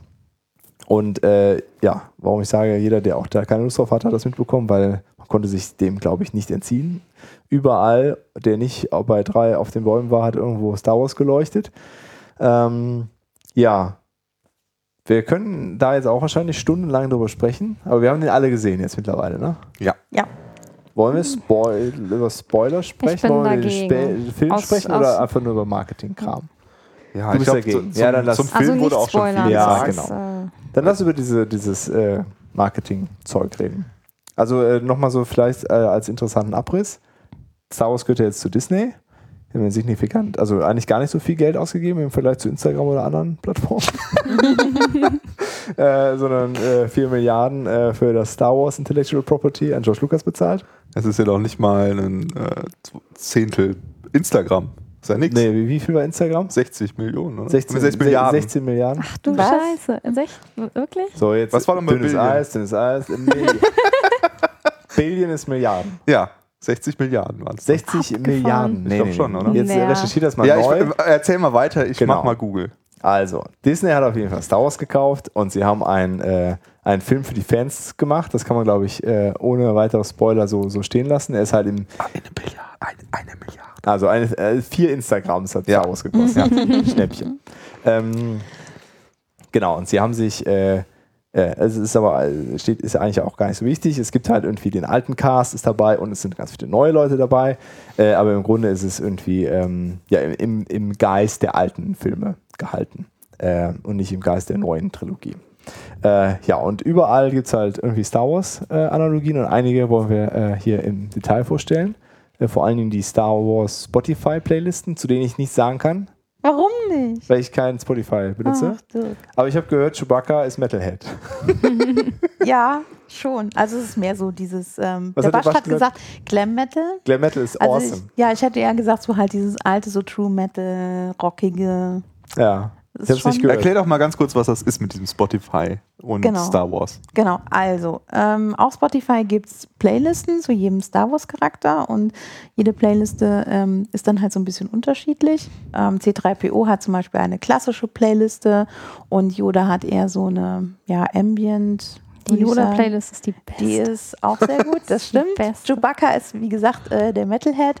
Und ähm, ja, das ist halt ganz spannend. Und äh, es gibt da eine, eine Seite von Spotify, wo man halt ähm, sich anmelden kann und dann wird quasi, was man halt so hört, äh, gematcht mit einer Playliste und dann kommt man, kommt halt raus, was für ein Charakter man ist. Ich bin auch Yoda. Yay! Ich hätte auch gedacht, dass ich Yoda bin. Ich Was bist du? weiß ich nicht. Chewbacca. Nee, aber Kylo Ren. Du bist Kylo Oh, Ren, ja. okay. Die habe ich noch nicht gehört, die Playliste. Wobei ich mich gefragt habe, wie Spotify das macht. Hat das Ja. nur analysiert, was man halt wirklich nicht in Private Session hört und was man wirklich public geshared hat, dann würde das passen. Ansonsten passt das nämlich bei mir eigentlich gar nicht. Aber was heißt Private? Das, also ich kenne mich mit Spotify nicht so richtig gut aus. Aber was heißt Private? Also du kannst deine Aktivitäten auf Spotify ja publishen, sodass die Leute halt sehen, was du gerade hörst oder was du vor drei Stunden gehört hast. Auf Facebook oder? nein, Ähm, nein, äh, im, im Spotify. Ach so, dann kann ich Genau, sehen, aber- Essie hat das und das Genau, du gehört. hast hier rechts deinen Feed und dann siehst du, was die Leute Ah, gerade okay, oder okay. gehört haben. Mhm. Ja. Und aus welcher Playlist etc. Das kannst du aber deaktivieren, indem du entweder in den Einstellungen direkt sagst, do not publish Mhm. Oder du kannst auch wirklich eine private Session machen. Okay, das heißt, wenn du jetzt gerade deine peinlichen Teenie-Songs äh, am liebsten hören willst, dann Genau. Dann, sagst du Private Session. Nein, ich mache aus Prinzip eigentlich immer, weil ich paranoid bin, auch wenn ich das nicht auf Publishen gesetzt habe, eigentlich immer. ah, okay. Private Session Ja, also ich meine jetzt, äh, du. Ich verstehe auch nicht, warum es diese zwei Optionen in Spotify gibt, wenn man sagt, ich will das nicht publishen, Ja. dann noch eine Private Session. Hm. Ist irgendwie so doppelt gemoppelt. Ich weiß es nicht, Okay. aber ja. Und je Nee, ich, nachdem, ich meinte jetzt also, man, wenn, man, wenn, man, äh, wenn man frei gibt, dann macht, ist das wie so ein Private Browsing Window, ne? Also es wird halt dann nicht in der History. Aber gibt es eine History? Kannst du Nee, dann sehen, was Ver- du. Ja, ja, einen Verlauf gibt. Ah, okay, Aber okay. ich weiß gar nicht, die Private Session ist auch im Verlauf drin, ne? Ja. Ich glaube schon. ja, ist ja dein eigener Verlauf. Ja, Ja. okay. Genau. Hm. Also, ähm, also bei mir hat das mit Yoda schon ziemlich gut gepasst. Ich glaube, es hängt vielleicht auch ein bisschen davon ab, welchen Playlisten du folgst oder Das kann auch sein. welchen ja. Künstlern oder so. Mhm. Aber das heißt, du hörst in den Private Sessions ganz andere Musik als in den Public Sessions. Hm. Das ist immer wieder bei der. Außendarstellung. Public nur Klassik. Ja, nee, so zum Verständnis, weil sonst. Äh, Naja, Yoda, ja, also Yoda passt halt sehr gut zu meiner Arbeitsmusik, so, die ich auf Ja. Arbeit höre, halt so Minimal House, ruhiges Zeug ohne viel Text und Ja. so. Und das andere passt eher so zu Zeug, was ich höre, wenn ich, weiß ich nicht, zum Sport gehe oder auf Ja. dem Rad unterwegs bin. So. Ah, Das ist dann eher das Metal-Rock-Zeug. Und das ist irgendwie dieser Gegensatz. Und ich hätte gedacht, dass das mehr ausgewogen ist. Und wenn du auf deinem Telefon hörst, ist das auch eine Private Session? Ja. Hm. Hm. Also ich, ich finde das ja sowieso kurios. Die, die machen ja diesen, die, die stellen ja diesen Mix der Woche dir zusammen, ne? Und Ja, da, der ist teilweise sehr interessant. und da frage ich mich immer, äh, auf was das, also auf was das immer basiert. Ne? Also beispielsweise, wenn ich den Mix der Woche höre, habe ich ja vorher nicht reingelegt, was ich hören möchte, und dann skippe ich ein Lied. Hm. Nehmen die das wahr und sagen äh, und merken sich quasi, okay, das war scheiße, das solltet ihr nicht mehr in meinen Mix der Woche tun. Das wäre Weil das passiert das nämlich bei wissen, Ute, ja. glaube ich, eher nicht. Weil da ist nämlich ein Lied, das kommt immer wieder in diese Playlist. Ja. Das ist einfach super schlecht, dieses, Lied. Paris und jedes vom Mal, Glasperlenspiel. Ich verstehe es nicht. und es kommt die, immer nach fünf Sekunden ist spätestens der Skip-Knopf gedrückt. Wirklich, jedes Mal. Aber beim zwei Wochen später im nächsten Mix der Woche kommt es wieder. Da frage ich mich, wie, ko- wie passiert das? Also irgendwas funktioniert da noch nicht so richtig gut. Ja, vielleicht nehmen sie das noch, haben sie das noch nicht im Algorithmus drin. Hm. Das wäre das wäre total die tolle Idee, das in den Algorithmus aufzunehmen. Das wär- wär auch das so eins, woran ich als erstes gedacht Ja. hätte, aber ja. Wenn die Leute sagen, will ich nicht, okay, merken wir uns. Ja, und das, also ich meine, alleine das auf eine Blackliste zu setzen quasi, ne? Ja. Zweimal hintereinander geskippt dasselbe Lied. Das heißt vermutlich, die Person mag das nicht. Ja. Also, Ja. weiß nicht. Aber konnte ja sonst, sogar sonst Pandora. passt es gut. Ja. Was? Pandora hatte das doch auch, da konnte man auch sagen, hier, oder hat das immer noch wahrscheinlich. Äh, nee, das, das fand ich nicht so cool, nehmt das bitte weg. Ja. Ja. Ich habe im in Pocket habe ich auch noch einen Artikel darüber, wie äh, wieso der Mix der Woche von Spotify so gut ist. Oh, den hätte ich gerne. Ja, Das ich, ich suche den gleich mal raus Ja. und verlinke den dann. Ich habe ihn noch nicht gelesen, Ja. deswegen. Ich habe nämlich auch bei Netflix so ein interessantes Paper gefunden, wie die, ähm, der Algorithmus, wie die ähm, die Empfehlungen für andere Serien und Filme machen. Die finde ich Das nämlich besser. Also da habe ich immer das Gefühl, das passt wirklich gut. Ja, vielleicht können wir das so als Follow-up in der nächsten Ja. Folge Ja. mal. das wäre äh, ganz gut. Genau. ja. Ich muss das nämlich auch erst noch lesen, ist auch nur gebookmarkt. Okay, dann kommen wir zurück zu Star Wars. Ja. Also Spotify-Playlisten sind total super. Übrigens ähm, gibt es, wenn du dann abspielst aus der Playlist, unten auch so ein schönes Laserschwert. Genau. Ja, das stimmt, Ja. das ist cool. Das Kleines ist ganz Gadget. gut. Ja, sowas ähnliches hat äh, Google auch gemacht, schon vor längerer Zeit. Die haben auch so eine Webseite gemacht, da meldest du dich mit deinem Google-Konto an und dann kannst du sagen, ich gehöre zur dunklen Seite oder zur hellen Seite und je nachdem, wie du dich entscheidest, wird dann so ein bisschen äh, das Layout von verschiedenen Google-Apps angepasst. Also ähm, Google Maps, dann fliegt da halt so ein X-Wing statt äh, so ein kleinen Dreieck ähm, wenn du navigierst. Und ähm, bei YouTube hast du dann auch so ein Laserschwert als äh, Minutenanzeige und sowas alles. Ähm, ja, ist ganz spaßig. Kann man Mhm. mal machen. Ähm, Google Maps stürzt seitdem regelmäßig bei mir ab. Ich sollte das mal abschalten. ähm, aber es ist ganz cool. Also ich finde es halt niedlich gemacht. Ähm, ja, und dann fand ich ähm, die ähm, Star Wars Tutorials, die Code.org gemacht hat, ganz, ganz cool. Das ist halt auch so Programmieren für Kinder, wo man so ein bisschen mit JavaScript und so ähm, visuellen Blocks hin und her schieben, halt so einen kleinen BB-8 programmieren kann, der dann so Aufgaben äh, erfüllt. Fand ich auch ganz spannend, weil es halt ähm, ja, einfach niedlich ist und Star Wars und der BB-8 ist total super. Ja, ich glaube, der BB-8, der hat auch einfach den Nerv der Leute getroffen. Ne? Der ist einfach süß.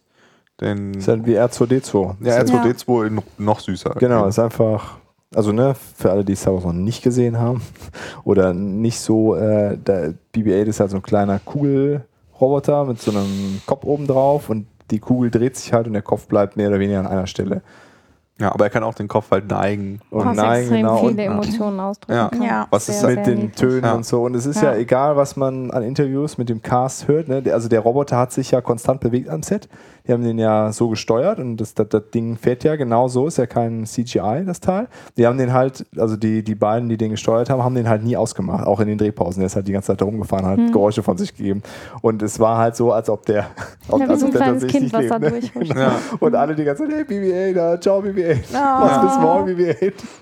Ja, das, Ähm, also das finde ich halt echt erstaunlich, wie sie es geschafft haben, so viel Emotion in so einen super einfachen Roboter eigentlich. Ne? Es Ja. ist eine Kugel und eine Platte oben drauf. Also sie haben es halt wirklich hingekriegt, dass du dann, dass das ganze Kino sagt, oh oder oh oder so, obwohl der Roboter eigentlich nur piepst und seinen Kopf hin und her bewegen kann. ne? Ja, wie ich eben sagte, Star. Wars gehört jetzt zu Disney. Ja. Also wenn man das mit R2D2 vergleicht, ist schon ein definitiver Unterschied. Ja, Ja. auf jeden Fall. Also Na, da ist noch S2D2 mal- hat halt irgendwie gepiept, aber du wusstest ja auch erst durch die Reaktion der anderen Charaktere, was er gesagt hat. Ja, weil er halt wenig Eigenbewegung Genau, hatte. Ne? ja. Er konnte halt rollen. Genau, und er konnte halt hin und her wackeln. Mit den Füßen konnte er Stimmt, so ein stampfen. bisschen ne? wackeln, so. ja. Mhm. Dieses, Wackel, dieses Wackelding, das macht er ab und zu mal, wenn er aufgeregt ist, glaube ich, oder so. Ja, genau. Aber äh, ob der jetzt gerade wütend ist oder den C C3PO zur Sau macht oder so, das weißt du erst, wenn der C3PO darauf reagiert. Mhm. Du hast das aus dem Piepsen, hast du keine. nicht so richtig mitbekommen. Ja. Also der BB-8 kann, kann deutlich mehr Emotionen ausdrücken. Ja. Das fand ich schon echt cool. Ich habe auch überlegt, mir dieses Modell zu kaufen, das man programmieren kann. Ich weiß, es ist total Du meinst das teuer. fernsteuerbare? ne? ja, und Mhm. es ist total dämlich, aber es ist so süß. Wirklich. Weil der Ja. ist echt klein. Ja, aber nicht man so kann auch BB-8 Videos Größe. damit drehen. Ja, das stimmt, das stimmt. Also du kannst in den BB-8 dann eine Videokamera da ist eine packen. Kamera Ah, drin, cool. genau. Und man kann dann halt Ah. filmen, so wie der rumfährt und so. Es ist schon Ja, der ist ziemlich halt nice, so, ne? Also so eine So. Handgröße. Knapp 30 Zentimeter Ja. oder so, ja. Mhm. So.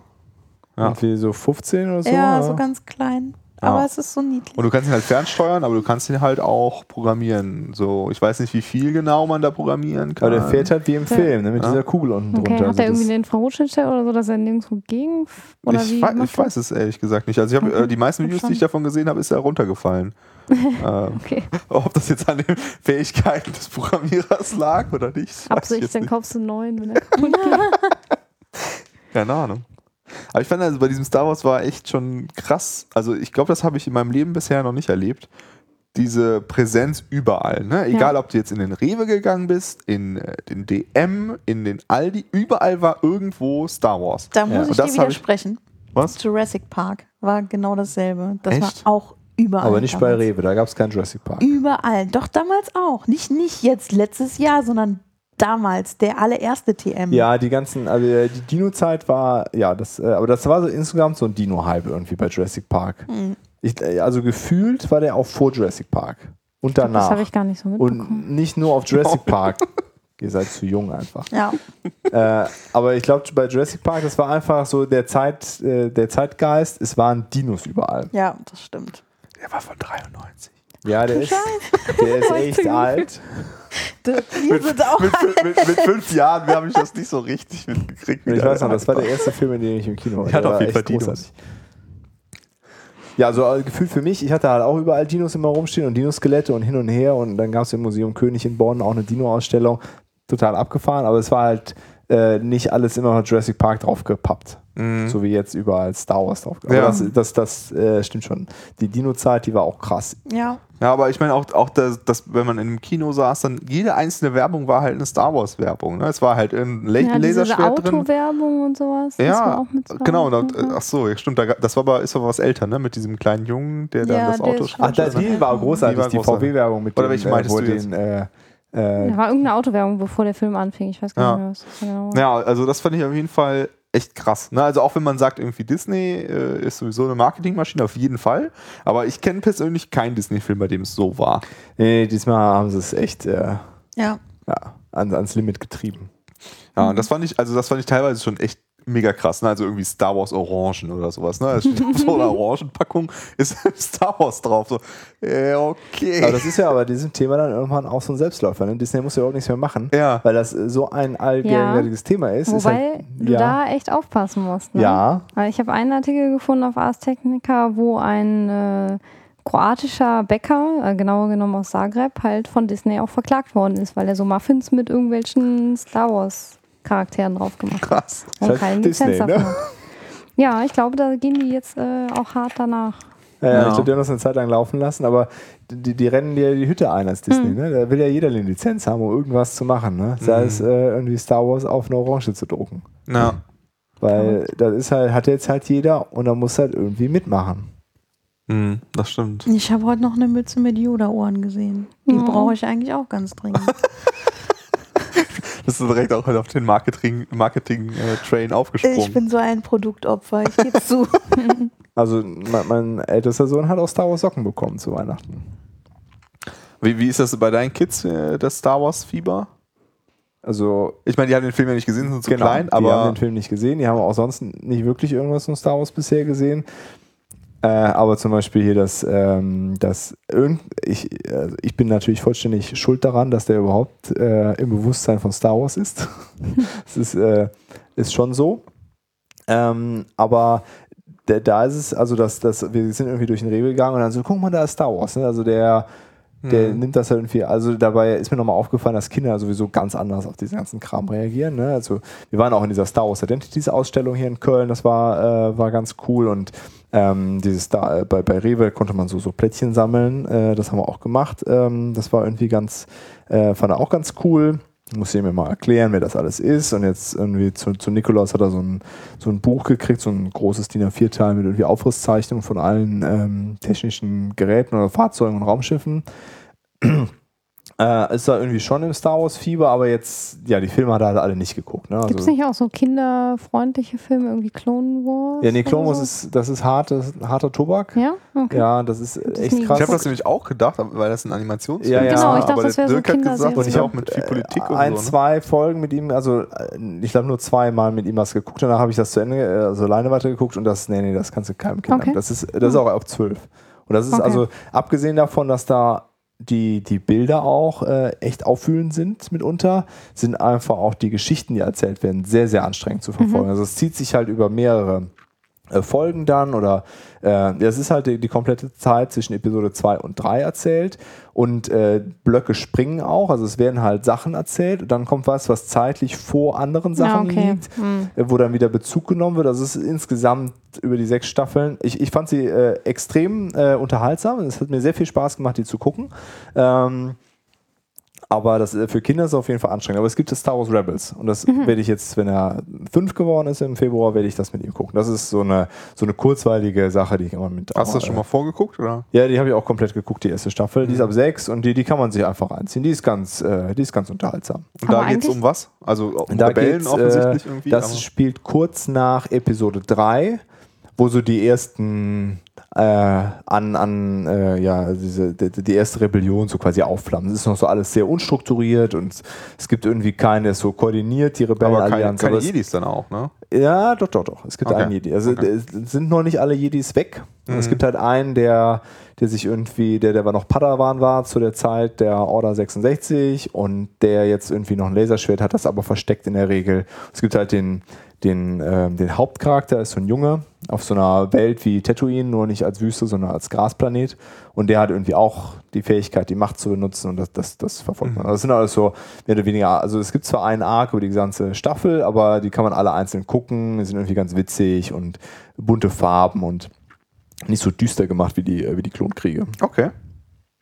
Aber eigentlich dann finde ich faszinierend, dass das bei Kindern so gut ankommt, dieses ganze Merchandising, obwohl wahrscheinlich viele die Filme gar nicht Ja, also die, haben. die kannst du eigentlich, also auch bei, also auch in der Kita bei uns, ne? Mhm. Äh, es ist halt Star Wars rauf und runter, ne? Die kennen alle Star Wars. Mhm. Mhm. Und das sind halt so vier bis sechsjährige, ne? Also da hat halt noch keiner den Film von geguckt, hoffe ich, sag ich Ja. mal.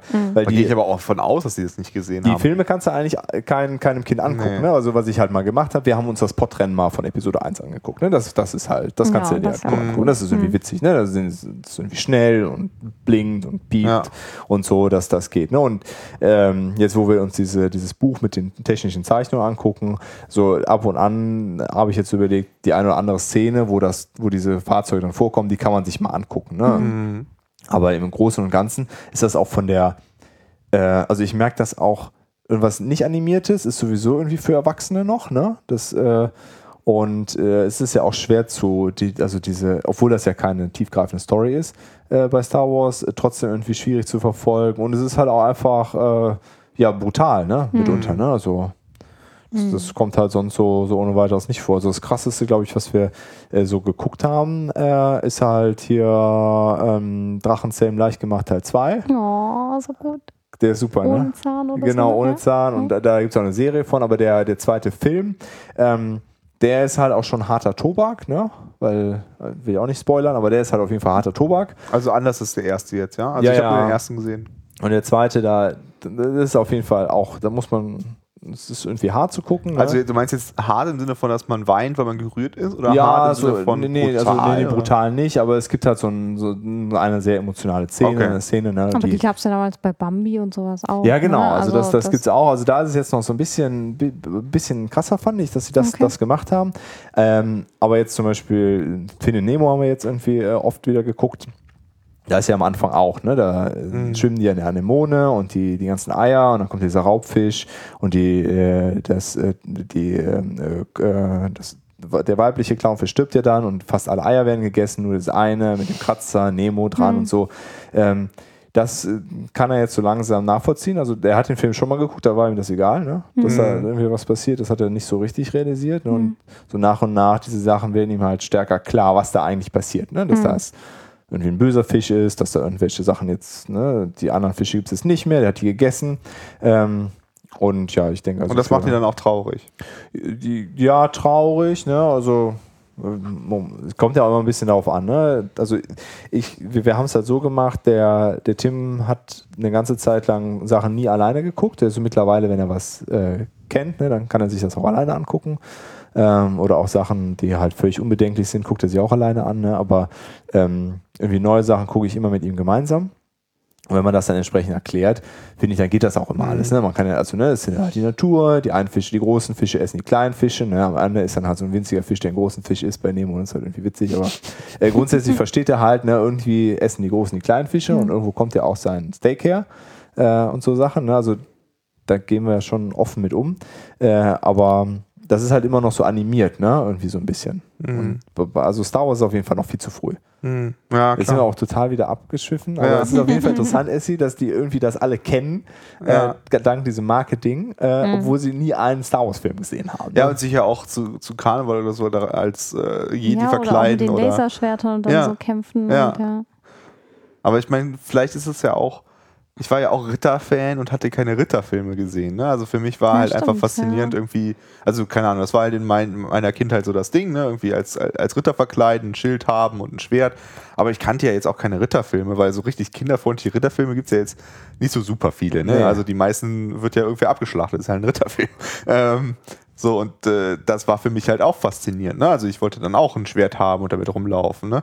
Und äh, schlussendlich verkleidest du dich halt nur als eine Figur. Du bist halt jetzt dieses Männchen mit diesem Laserschwert. Und Laserschwert ist irgendwie cool, weil es ist halt ein Schwert und Laser. Ne? Ist halt irgendwie cool. Ja, und es ist eine du Welt, haben. in der alles möglich ist. Ne? Es Ja, gibt irgendwie keine. Regeln, es gibt die Guten und die Bösen. Du hast die einen oder anderen Namen gehört. Du Ja. kannst irgendwie alles sein und nichts sein, überall. Ja, und, es ist ja auch so einfach, also bei, gerade bei den Originalfilmen, die Bösen von den Guten zu unterscheiden. Ne? Also Darth Vader, guckst du an, ist er böse oder gut? Brauchst den Film nicht gesehen haben, damit Genau. du weißt, ob der böse oder gut ist. Ne? Das ist sehr einfach. Und äh, der Imperator genauso. Ne? Und äh, Luke irgendwie, ja, der wird wahrscheinlich ein guter sein. Ne? Und ähm, dann ist es halt auch einfacher als Kind quasi zu sagen, ich bin heute mal der Gute oder so. Dann siehst du halt, ja, okay, ja, genau. Es das. ist halt sehr einfach Ja. äh, zu, zuordnen. Und dann auch noch Zuordnen die. Lichtschwerter, irgendwie rot ist böse und blau ist gut und Ja. grün ist gut und so. Das ist alles irgendwie, ja, einleuchtend, sage ich jetzt einfach mal, ne? weil Ja. so die, die Assoziation mit den Farben hat man sowieso. Das ist auf jeden Fall interessant, wie, wie irgendwie diese ganze Marketingmaschinerie die Kinder äh, schon bevor sie die Filme eigentlich gesehen haben, on track bringt, ne? dass sie das irgendwie alles haben wollen Mhm. ne? und äh, sich darin irgendwie verlieren und ihre Fantasien Ja. machen. Ne? Ja, auf jeden Fall krass, dieses ganze Star Wars. Was für eine Diskussion. Gut, kommen wir mal weg von Star Wars und äh, von virtuellen Welten zu wieder mehr oder weniger virtuellen Welten. ähm, ähm, der Lukas wollte ganz gerne mal über so Entwicklungsumgebungen reden. Das heißt, ähm, was machen wir, wie bauen wir unser, ja, unsere Umgebung auf, was haben wir für Entwicklungstools, was konfigurieren wir, ähm, ja, um halt möglichst produktiv oder effektiv äh, Und was haben wir für. Ops-Tools?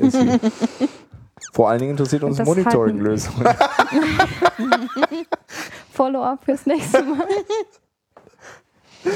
Ja, also ich, ich, also ich, ich rede natürlich vor allem ähm, von der lokalen Kiste, an der man quasi arbeitet. Ne? Also ob, ob man ja jetzt programmiert oder ob man da Ops mitmacht, äh, ist dann sekundär, ne? aber ich meine jetzt nicht äh, unbedingt, ähm, ob man jetzt irgendwie äh, seinen Code auf Heroku deployt. Ne? Also das ist ein, jetzt ein ganz anderes Thema. Ähm, Stimmt, das ist ein anderes Ja, Scope, ja. genau. Also wirklich das, was man lokal bei sich hat. Genau, Hm? genau. Ähm, ja, wie, wie ist das bei euch? Was habt das äh, setzt ihr momentan so ein? Wir haben da auf der Nerdkunde ja schon ab und zu mal drüber gesprochen, aber es ist das letzte Mal schon lange her und da hat sich auch viel getan, glaube ich.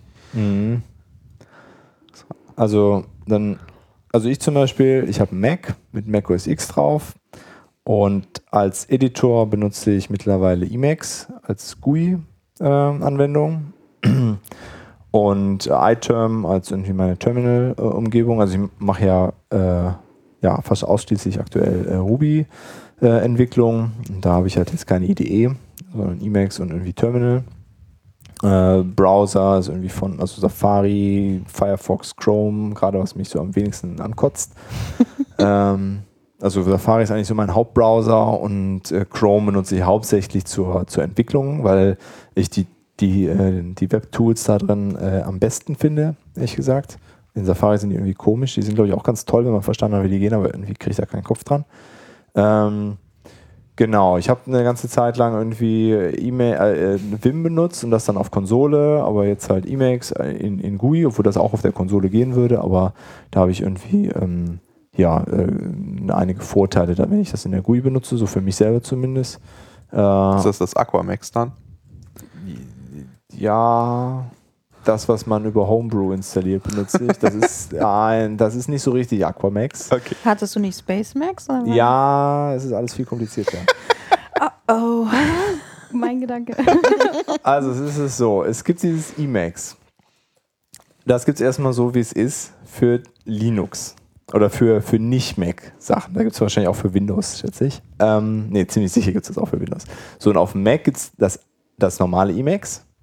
Dann gibt es das Aqua Emacs, das Aquamax. Und dann gibt es noch ein Emacs mit so einem so ein spezieller Fork, wo dann so Mac-Sachen drin sind, das ist aber nicht Aquamax. Zumindest ist das das, was ich bisher soweit verstanden habe.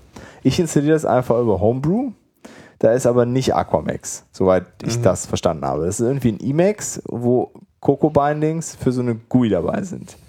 Es ist, ich habe dann auch irgendwann voraus, äh, aufgegeben, zu versuchen zu verstehen, was da die Unterschiede sind und warum ich das eine oder das andere benutzen sollte. Und das SpaceMax ist äh, quasi ein, ein Set an Configs, die ich benutze. Es ist so, äh, also ich weiß gar nicht, ob das offiziell auf der Seite so steht, aber so für mich, um das so für mich zu verstehen, ist es quasi eine äh, Distribution von Emacs. Das kommt halt vorgefertigt Mhm, mit so einer ganzen auch auf der Seite. Ah, okay.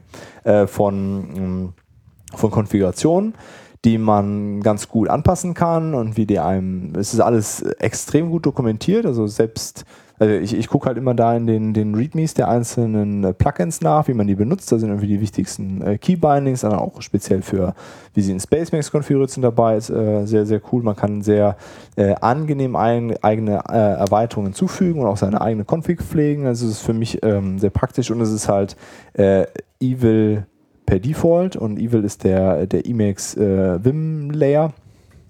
Es ist quasi ein Vim in Emacs äh, nachprogrammiert, äh, weil ich irgendwie es nicht auf die Kette gekriegt habe, zu switchen wieder von modalen zu nicht modalem Editieren. Äh, deswegen benutze ich halt äh, SpaceMax. Äh, genau, und äh, ich habe ähm, äh, aktuell nicht, nicht irgendwie sehr viele unterschiedliche Projekte am Laufen, aber die, die ich hab, halt habe, laufen alle in Vagrant-Boxen. Ähm, also das, das eine äh, lief eine ganze Zeit lang so nativ auf meiner, meiner Kiste, habe ich irgendwie alles, die ganzen Dependencies Homebrew installiert, aber das halt so ein uraltes Ruby ist, habe ich das irgendwann letztes Jahr alles in eine VM äh, verbannt, um diese ganzen alten Sachen von meiner Kiste zu werfen und habe jetzt eigentlich äh, äh, ich habe zwar noch ein Ruby auf dem, auf dem System, auch über AVM installiert, aber eigentlich brauche ich das nicht mehr, ähm, sondern mache halt alles jetzt in den, den VMs. Ähm, ja, Entwicklungswerkzeug, so das Hauptwerkzeug äh, ist halt der Emacs und Git ist halt alles auf meinem Mac installiert. Der Lukas macht das dann, glaube ich, noch ein bisschen anders. Das wird er uns gleich erzählen. äh, genau, das sind so meine, so meine Haupttools. Ansonsten, ja, Git selber, vielleicht, wenn das äh, interessant ist, benutze ich hauptsächlich im Emacs mit dem Margit-Paket.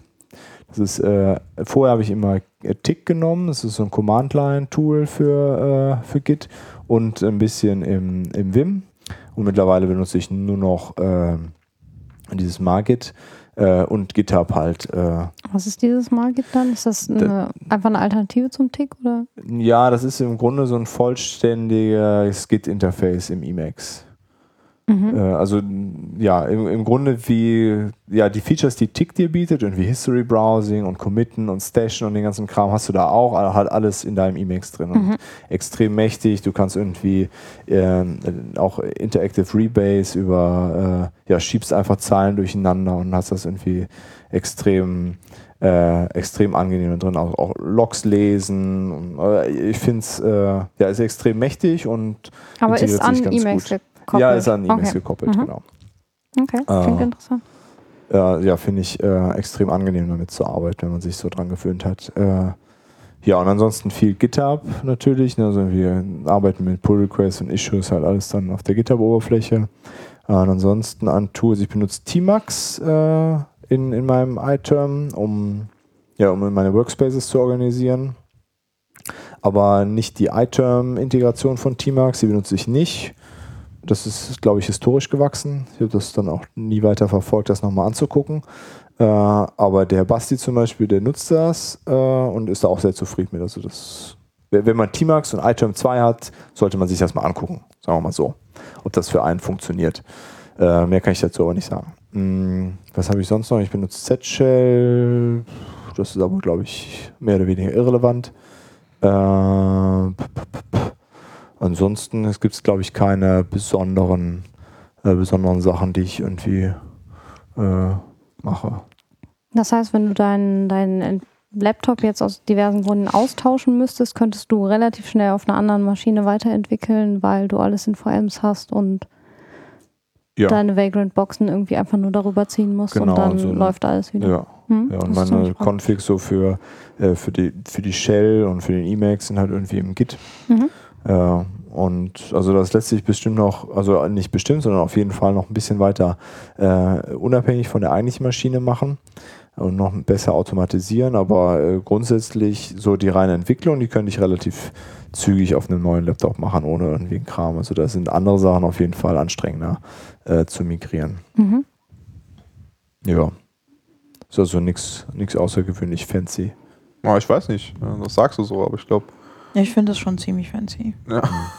Also ich glaube, die, das ist, weiß ich nicht. War ich habe mein eigenes Color Scheme mit Base 16. Also wer jemanden, der sein eigenes Color Scheme gerne hätte, äh, Base 16 ist ganz, äh, ganz cool dafür, finde ich. Was ist denn Base 16? Äh, das ist, äh, du, der nimmt aus 16 Farben, generiert er dir halt ein Color Scheme für äh, ja, alle du selber wählst. Äh, die, genau, die kannst du selber wählen, du kannst irgendwie vorgefertigte nehmen, aber du kannst dir selber welche aussuchen und der generiert dann äh, Themes für Editoren, für Terminals, ähm, für IDEs, alles Mögliche. Da hatte ich letztens auch ein total gutes gefunden.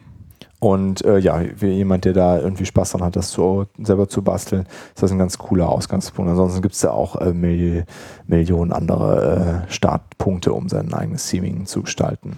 Du hast ja auch ein eigenes gebaut mit Base 16 oder hast du was anderes genommen? Ähm, ich habe als Ausgangspunkt Base 16 genommen tatsächlich, ja. ähm, um mir ähm, die Schreibarbeit für das Atom Scheme zu sparen. Mhm. Und äh, das habe ich aber weiter angepasst. Bin auch noch nicht ganz fertig. Also ich habe jetzt äh, das Syntax-Highlighting halt äh, in meinem, meinen äh, Theme-Farben. Das heißt übrigens Twilight Sparkle. Yay. Und ähm, genau, ich baue jetzt dann noch ähm, beim nächsten Mal in Tondorf dann äh, das äh, Editor-Theme, dass das halt dann auch noch dazu passt, Mhm. dass das aus einem Guss kommt. Solche Dinge sind mir ziemlich wichtig. Und dein Terminal-Theme hast du auch äh, so angepasst, ne? Das sieht auch so aus. Genau, ja. Ja. Also ich benutze ja Oma Seashell mit dem Agnosta-Theme, das finde ich ziemlich gut, weil äh, man dann halt auch sieht, ob äh, der Ordner, in dem ich gerade arbeite, halt ähm, up-to-date ist mit Git oder nicht. Und die Farben habe ich halt auch entsprechend dann so angepasst. Aber in dem Fall heißt ja jetzt, äh, Theme heißt ja jetzt in dem Fall nicht äh, Farbschema bei Agnosta, sondern was anderes, ne? Nee, es heißt auch tatsächlich, also die Farben sind auch bei dem Agnosta-Theme vorgegeben, aber das ist halt irgendwie so eine bestimmte Art, dass es halt äh, farbig hinterlegt ist. Ähm, die Pfade sind unterschiedlich farbig hinterlegt und dann gibt es halt noch so Rot, Gelb, Grün, was bei mir halt nicht mehr Rot, Gelb, Grün ist, ähm, um halt den Zustand des äh, Git-Ordners ähm, zu Mhm. visualisieren. Also es ist für mich dann halt ganz hilfreich, weil dann weiß ich, ah, okay, mein Branch, der ähm, hat halt Sachen, die noch nicht committed sind und so. Das kann ich dann halt anhand der Farbe sehen. Und äh, die Farben habe ich halt ähm, entsprechend in meinen Farbraum importiert. Das heißt schön in lila, pink und grün, so wie das sein muss. Ich weiß noch, dass äh, ein Kollege von uns, der Simon, äh, in, in, äh, zu dir kam, um dir was am Terminal zu zeigen. Und was hat er, glaube ich, gesagt? Er sagte, glaube ich, oh, geil. Keine schlechte Reaktion. Ja, ist auf jeden Fall äh, sehr äh, farbenfroh, würde ich mal sagen, ne? Mm, Ja, würde ich nicht sagen. Also es ist schon ein, ein relativ kleiner Farbraum. Also es sind halt, glaube ich, fünf oder sechs unterschiedliche Farben, Mhm. aber die sind halt schon Intensiv. äh, anders als die Farben, die man halt so, so normal findet. Das finde ich halt ein bisschen schade. Es hat mir halt immer so ein bisschen genervt, dass da irgendwie Orange drin war oder irgendwie Gelb oder so. Und da habe ich gedacht, so jetzt muss ich mal mir was Eigenes ausdenken und äh, das Arbeiten ist dann halt auch viel angenehmer. Ne? Wenn ich dann so auf ein wunderschönes Türkis oder ein Mintgrün gucke oder ein Pink, da freue ich mich dann halt viel mehr, wenn ich Code schreibe, als wenn es halt irgendwie so Standardfarben sind. Mhm. Das ist mir halt sehr wichtig. Also Farben für frühe Arbeitsfröhlichkeit. Ja. Und was benutzt du dann zum Editieren? Ähm, also entweder Atom halt und ähm, so ein bisschen Vim, den ich halt auch entsprechend angepasst habe. Äh, und ähm, ja, ich habe dann noch dieses äh, Emacs-Ding auf meiner Bucketlist, möchte ich mir auch mal anschauen. Aber hauptsächlich benutze ich eigentlich Atom und dann halt iTerm auch mit Tmox und so. Mhm. Also ich habe gesehen, wenn du äh, zum Beispiel Commit-Messages schreibst du in Vim, ne? Ja, Und nicht, nicht in immer. Atom, oder? Nee, in Atom mache ich das nicht. Also Ah. könnte ich, aber habe ich keine Lust. Also entweder benutze ich Vim oder ich benutze halt äh, diesen GitHub-Client, der Mhm. mittlerweile halt auch ziemlich gut geworden ist. Der heißt jetzt auch nicht mehr GitHub für Mac, ne? Da heißt es irgendwie GitHub Desktop oder so. Mhm. Ich glaube auch. GitHub Desktop, ja. Und ähm, der kann mittlerweile halt auch relativ viel. Und ja, ist halt eigentlich ziemlich nett zum Visu- Visualisieren und so. Mhm. Der kann aber nicht rebasen, ne? Ich glaube nicht, nee. Das habe ich nämlich letztes Mal versucht rauszufinden. Nee. Also so richtig abgefahrene Sachen können die halt noch nicht, aber man merkt halt schon, dass da jetzt Funktionalitäten dazu kommen. Und Okay. so. Ja, Rebasen mache ich dann halt im Terminal. Ich glaube, es ist auch ganz gut, dass es kein Rebasing kann. Weil das ist ja, so gefühlt ist das so ein ganz einsteigerfreundliches Teil und wenn die sich dauernd irgendwie alles zerrebasen würden, Ja, äh, wäre vielleicht nicht so schon. gut. Also das war ja so meine Überlegung, warum das Teil nicht rebasen kann. Mhm. Ähm, weil sonst finde ich den, also ich würde den auch so jedem eigentlich empfehlen, der, der so startet mit Git und GitHub. Ja, also als Einsteiger ist das echt ganz gut.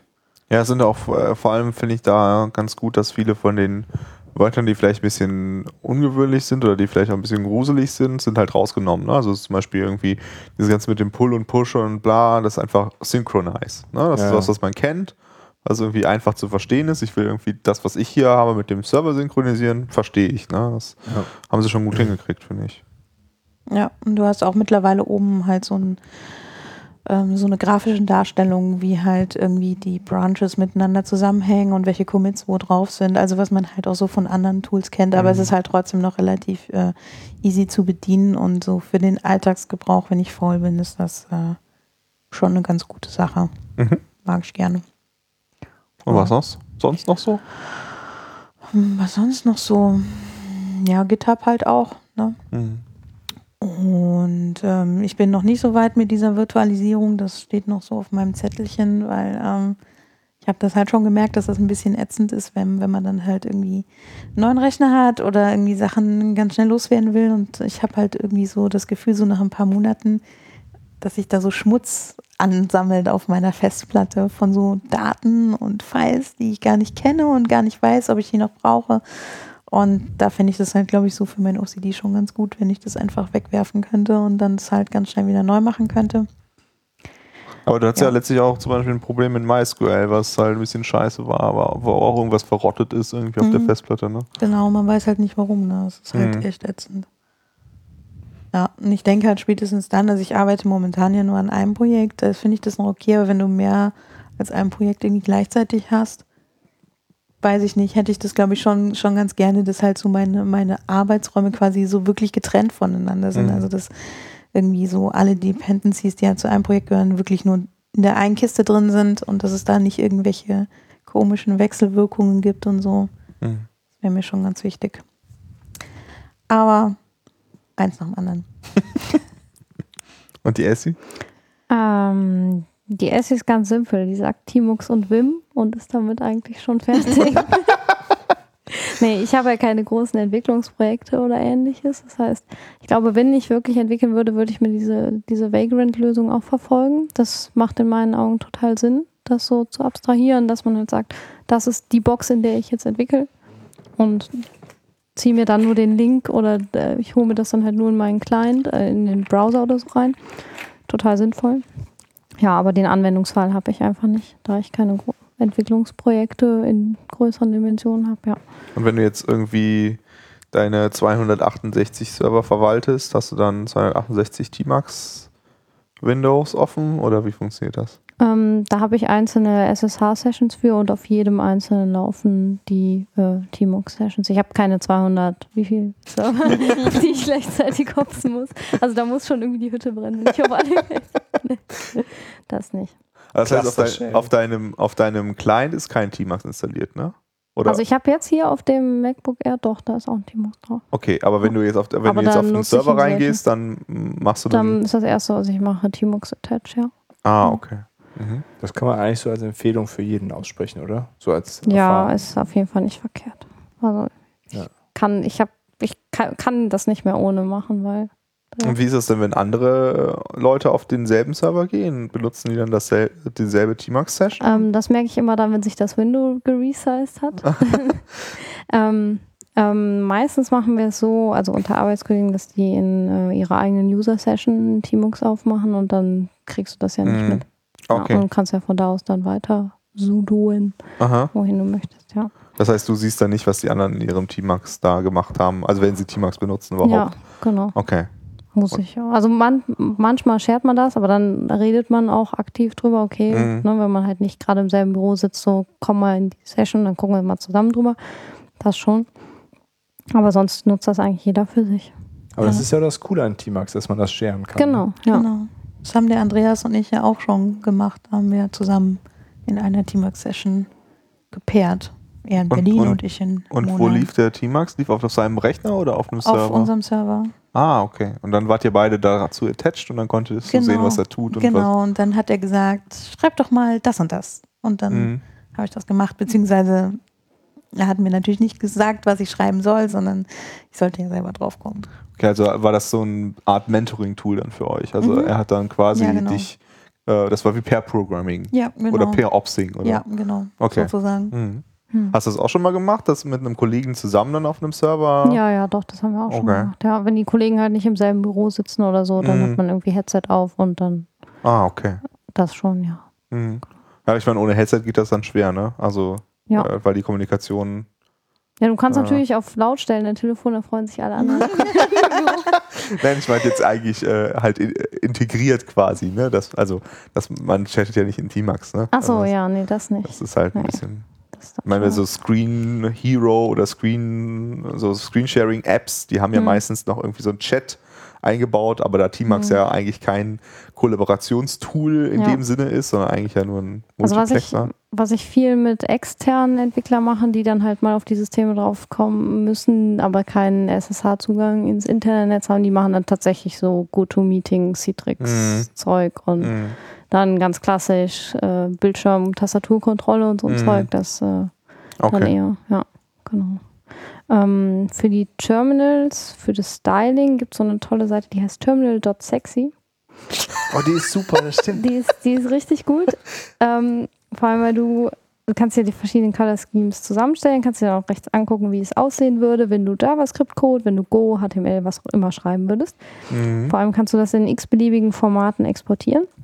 Für Leute, die halt unter Windows noch arbeiten und irgendwie Putty als Grundlage haben und dann äh, kannst du das auch im Putty Color Scheme oder iTerm 2 oder Linux-Konsole, was auch immer. Es gibt jede Menge Sachen für Sublime, wobei das ist noch experimental. Ja, Mhm. und da kann man sich auch gut durchklicken.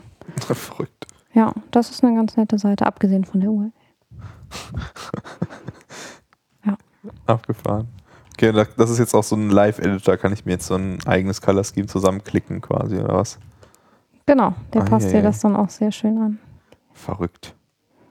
Ja, jetzt haben wir wahrscheinlich die Hälfte der Panelists verloren. Genau. Und raus. Alles klar. Ah, Aber die erzähl- Aber- gut? Du uns doch was über Ja. deine Vagrant-Konfiguration. ja, ja. kann ich gerne machen. Ähm, Da bin ich jetzt raus. Also, äh, äh, sonst, also sonst ist halt das, was eigentlich sehr ähnlich. Ja, nee. Also es ist halt iTerm, Vim, Tmax, Tick. Das sind so die Tools, die ich am, die ich eigentlich immer benutze, so zum Arbeiten.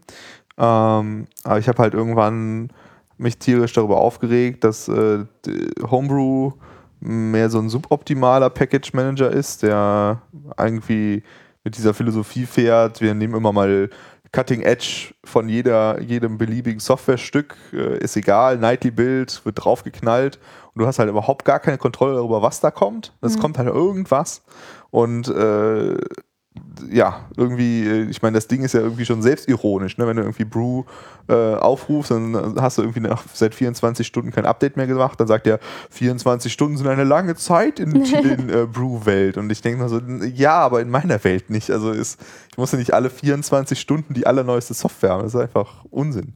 Ja, und auch irgendwie müllt es auch alles zu. Also irgendwie äh, findet man überall Skelette und wenn man dann seinen MySQL-Daemon äh, äh, tötet, dann hat man nachher, also irgendwie deinstalliert, dann hat man immer noch überall seinen Scheiß rumliegen. Und äh, es hat mich einfach zu sehr aufgeregt. Der Rage-Stück hast es aufgemacht.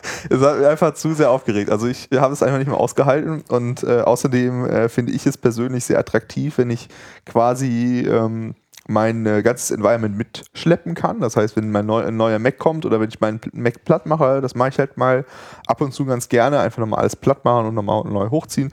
Dann will ich halt nicht irgendwie äh, zwei Wochen beschäftigt sein, sondern äh, möglichst kurz.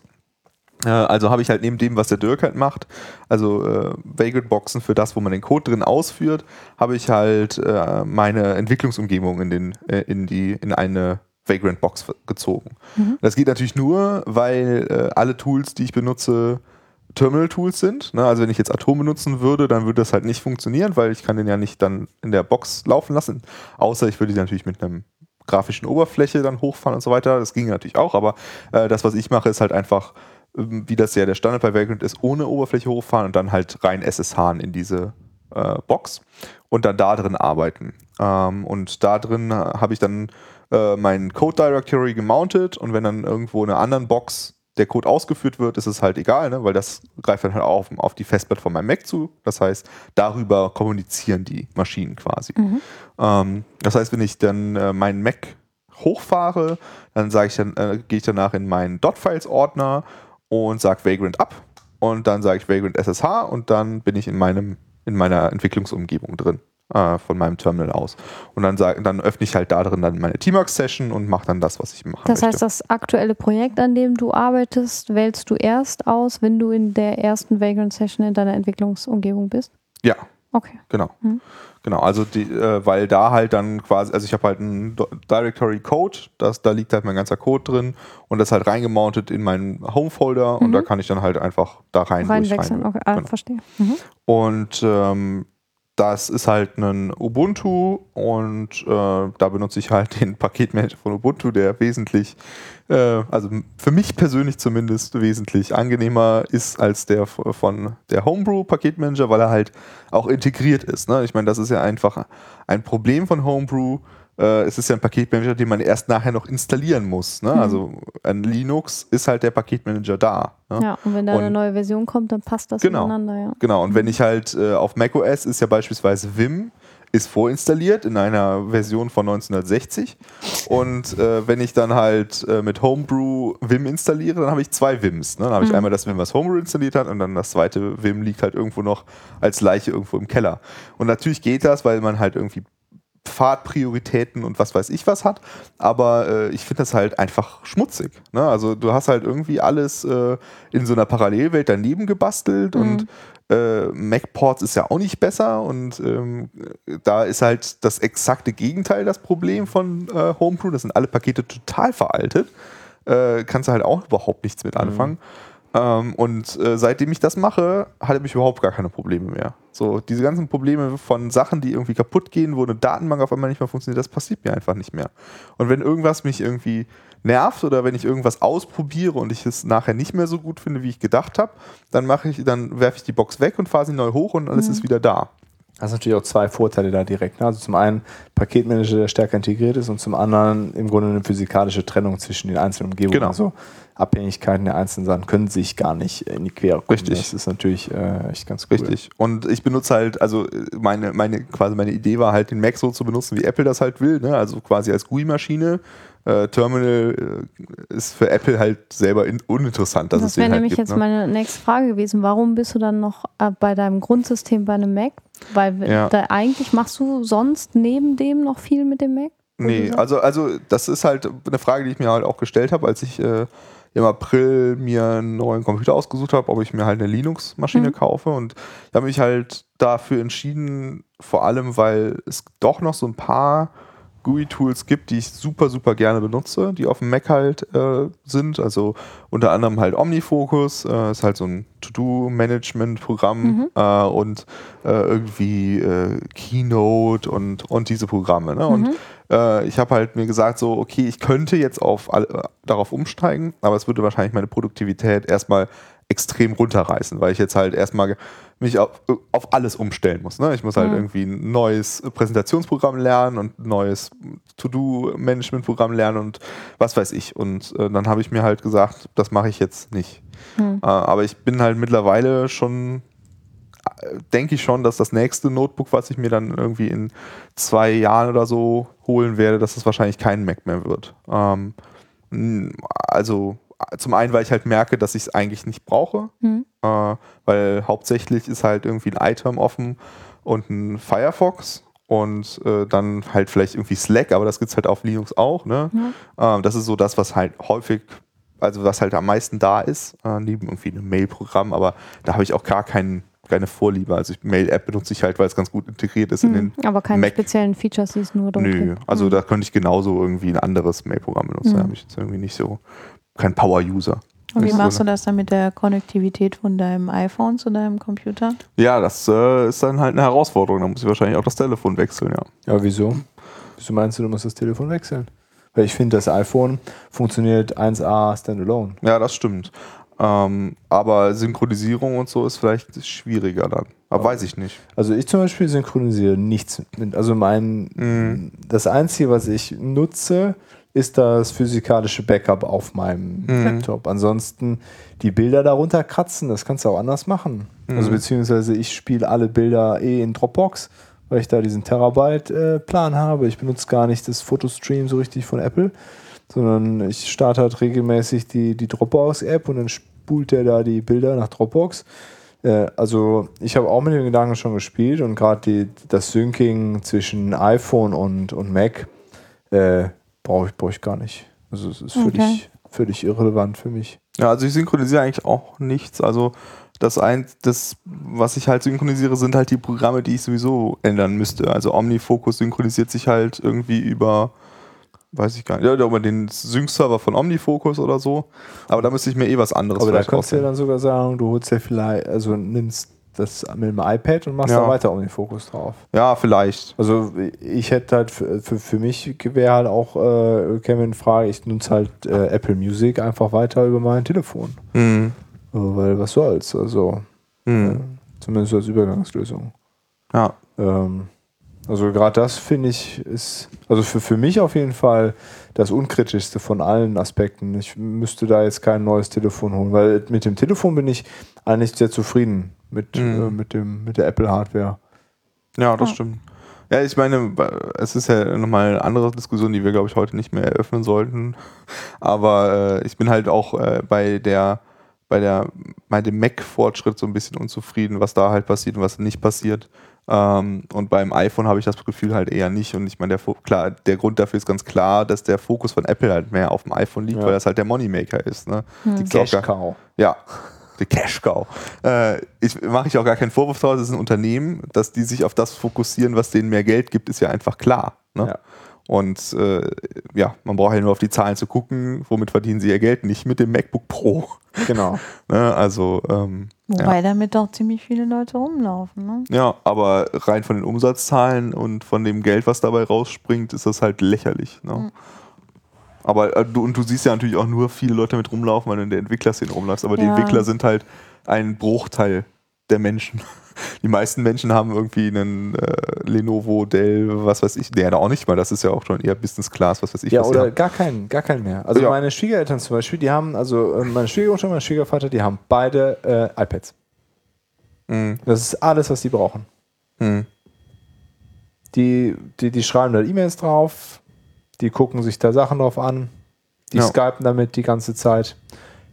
Ein Rechner ist nur Ballast für die. Ja. Steht irgendwie rum, kannst nicht richtig hin und her tragen. Muss ähm, mit Viren und Updates und bla Ja, bla bla. alles blöd. Ja. Und iPad ist perfekt für die. Und das wird, glaube ich, zunehmen. Aber wie du gesagt hast, die Diskussion Ja. sollten wir nicht, äh, nicht jetzt führen, ein andermal. Ja. Ja, vielleicht Ähm. verschieben die mir auf die nächste Folge. Aber ja, grundsätzlich habe ich halt irgendwie das Gefühl, als ich als Entwickler fühle mich nicht mehr so abgeholt von der, von der Apple-Hardware, äh, Mhm. auf der ich halt entwickeln will. Und äh, dieses, diese Vagrant Box ist für mich halt auch eine Möglichkeit, mich da auch sehr unabhängig zu halten. Ich könnte diese Vagrant Box auch auf Windows hochfahren, wenn ich das wollen würde. Das wäre kein Problem. Äh, ich könnte darauf genauso arbeiten wie auf meinem Mac. Es wäre halt exakt null Unterschied. Ne? Solange ich es schaffe, Vagrant und irgendein Vi- Virtualisierungsprogramm zu installieren, kann ich halt arbeiten. Und das finde ich extrem attraktiv. Ja, Ne? Ich muss halt nur dafür sorgen, dass irgendwie, äh, also ich mount da halt ein, paar Directories rein, ne? mein SSH und was weiß ich. Ähm, für alle, die das im Detail interessiert, können sich gerne dann Das wäre jetzt meine Frage äh, gewesen. Gibt es da irgendwo, äh, genau. kannst du das irgendwo angucken und mal ausprobieren? Ich, ich, ich verlinke das in den Shownotes, meine Dot-Files. Das ist dann quasi ähm, alles, über das ich gerade gesprochen habe, in Code. Mit Ansible und Vagrant und all diesem Kram, ähm, der das halt alles hochfährt. Und wenn euer Computer quasi ein, ich glaube, drei Directories an dem richtigen Ort hätte, dann könntet ihr den so hochfahren, wie ich den bei mir hochfahre. Und das finde ich halt extrem cool. ja, das ist auf jeden Fall extrem cool.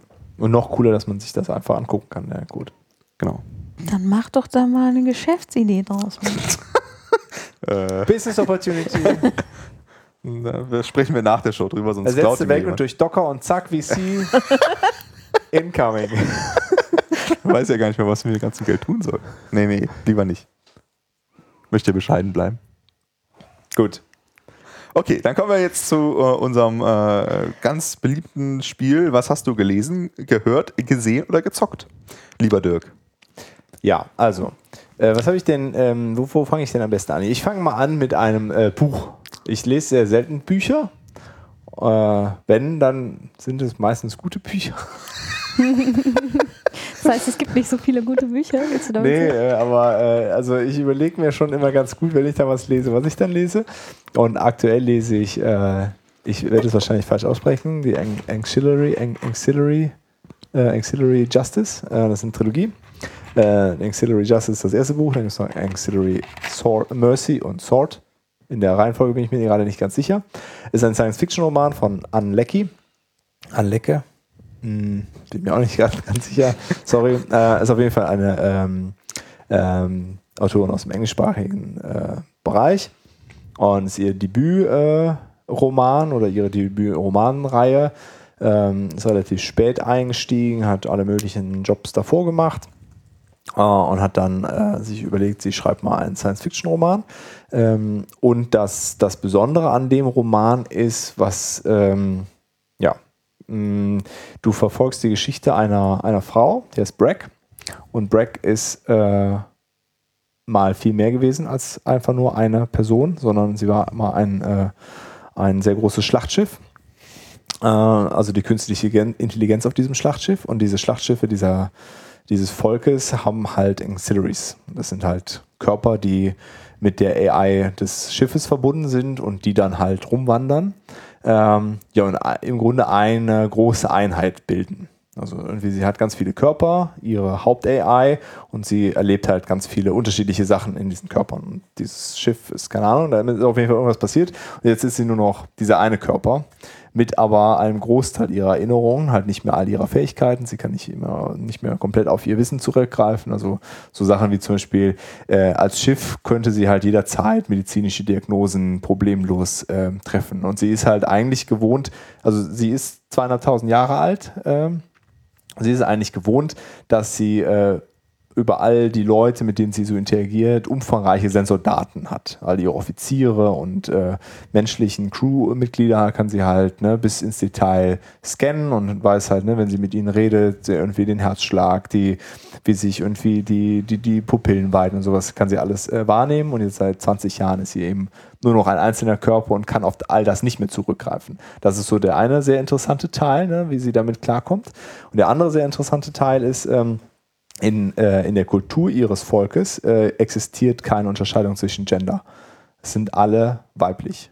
Obwohl sie natürlich nicht alle weiblich sind. Es sind also, das Volk ist me menschlich. Äh, es gibt natürlich Männer und Frauen und wir müssen sich auch fortpflanzen, aber es sind per Default alle weiblich. Und du stell, stellst dir so, sie erzählt dann von Leuten und irgendwann stellst du daraus, ah, das ist eigentlich ein Typ, ah, das ist wirklich, das, das ist eine Frau. Und das ist halt nur in ihrer Kultur so und sie muss halt jetzt mit Kulturen agieren oder musste das schon immer, ähm, weil das Volk ist ein äh, sehr feindliches Volk, sagen wir mal so, also übernimmt halt andauernd Planeten. Also ihr Volk ist Ihr Volk, genau. Mhm. Äh, wobei sie, sie ist halt eigentlich kein Teil ihres Volkes, weil sie ja eine AI ist und das Volk akzeptiert nur Menschen als Teile ihres Volkes. Sie ist also eigentlich mehr so Equipment. Ähm, aber in ihrer Kultur, in der sie existiert hat. Ähm, ja, und sie muss halt, also sie kann halt nicht sehr gut unterscheiden, ob das, jemand, ob das ein Mann ist oder eine Frau. Und in anderen Kulturkreisen spielt das durchaus eine Rolle, ob man jemanden mit dem korrekten Geschlecht adressiert. Und sie muss das halt dann irgendwie durch äh, ja, so Ausweichfragen oder das irgendwie gucken in den Formulierungen, halt nicht das Geschlecht zu verwenden, äh, um dann irgendwann rauszufinden, handelt und dann irgendwie wie andere äh, Individuen mit einem äh, agieren, ob es sich dabei um einen Mann oder eine Frau handelt. Ne? Weil die Leute haben ja in der Regel Kleidung an und man kann das auch nicht immer dann so optisch erkennen, ob das äh, was für ein Geschlecht das ist. Äh, ja, das sind so die beiden, die beiden Sachen, die das Buch äh, sehr interessant machen, äh, also zumindest für mich.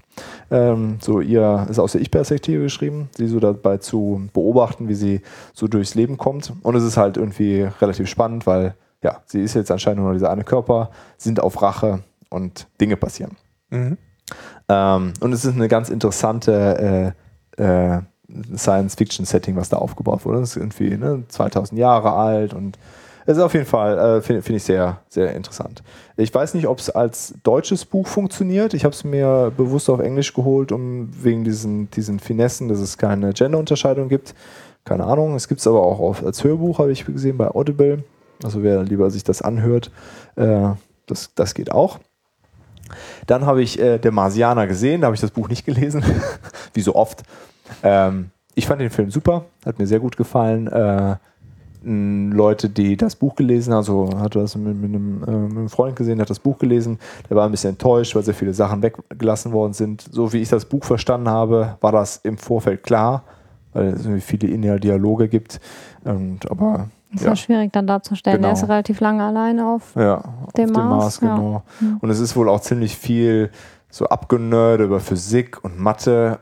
Und obwohl sie das auch so ein bisschen unterbringen, irgendwann geht das halt in dem Film einfach nicht mehr. Ne? Aber mhm. er ist von Ridley, äh, Ridley Scott. Äh, mit Dame spielt die Hauptrolle und auch sonst sehr gut besetzt. Äh, großartige Bilder vom Mars.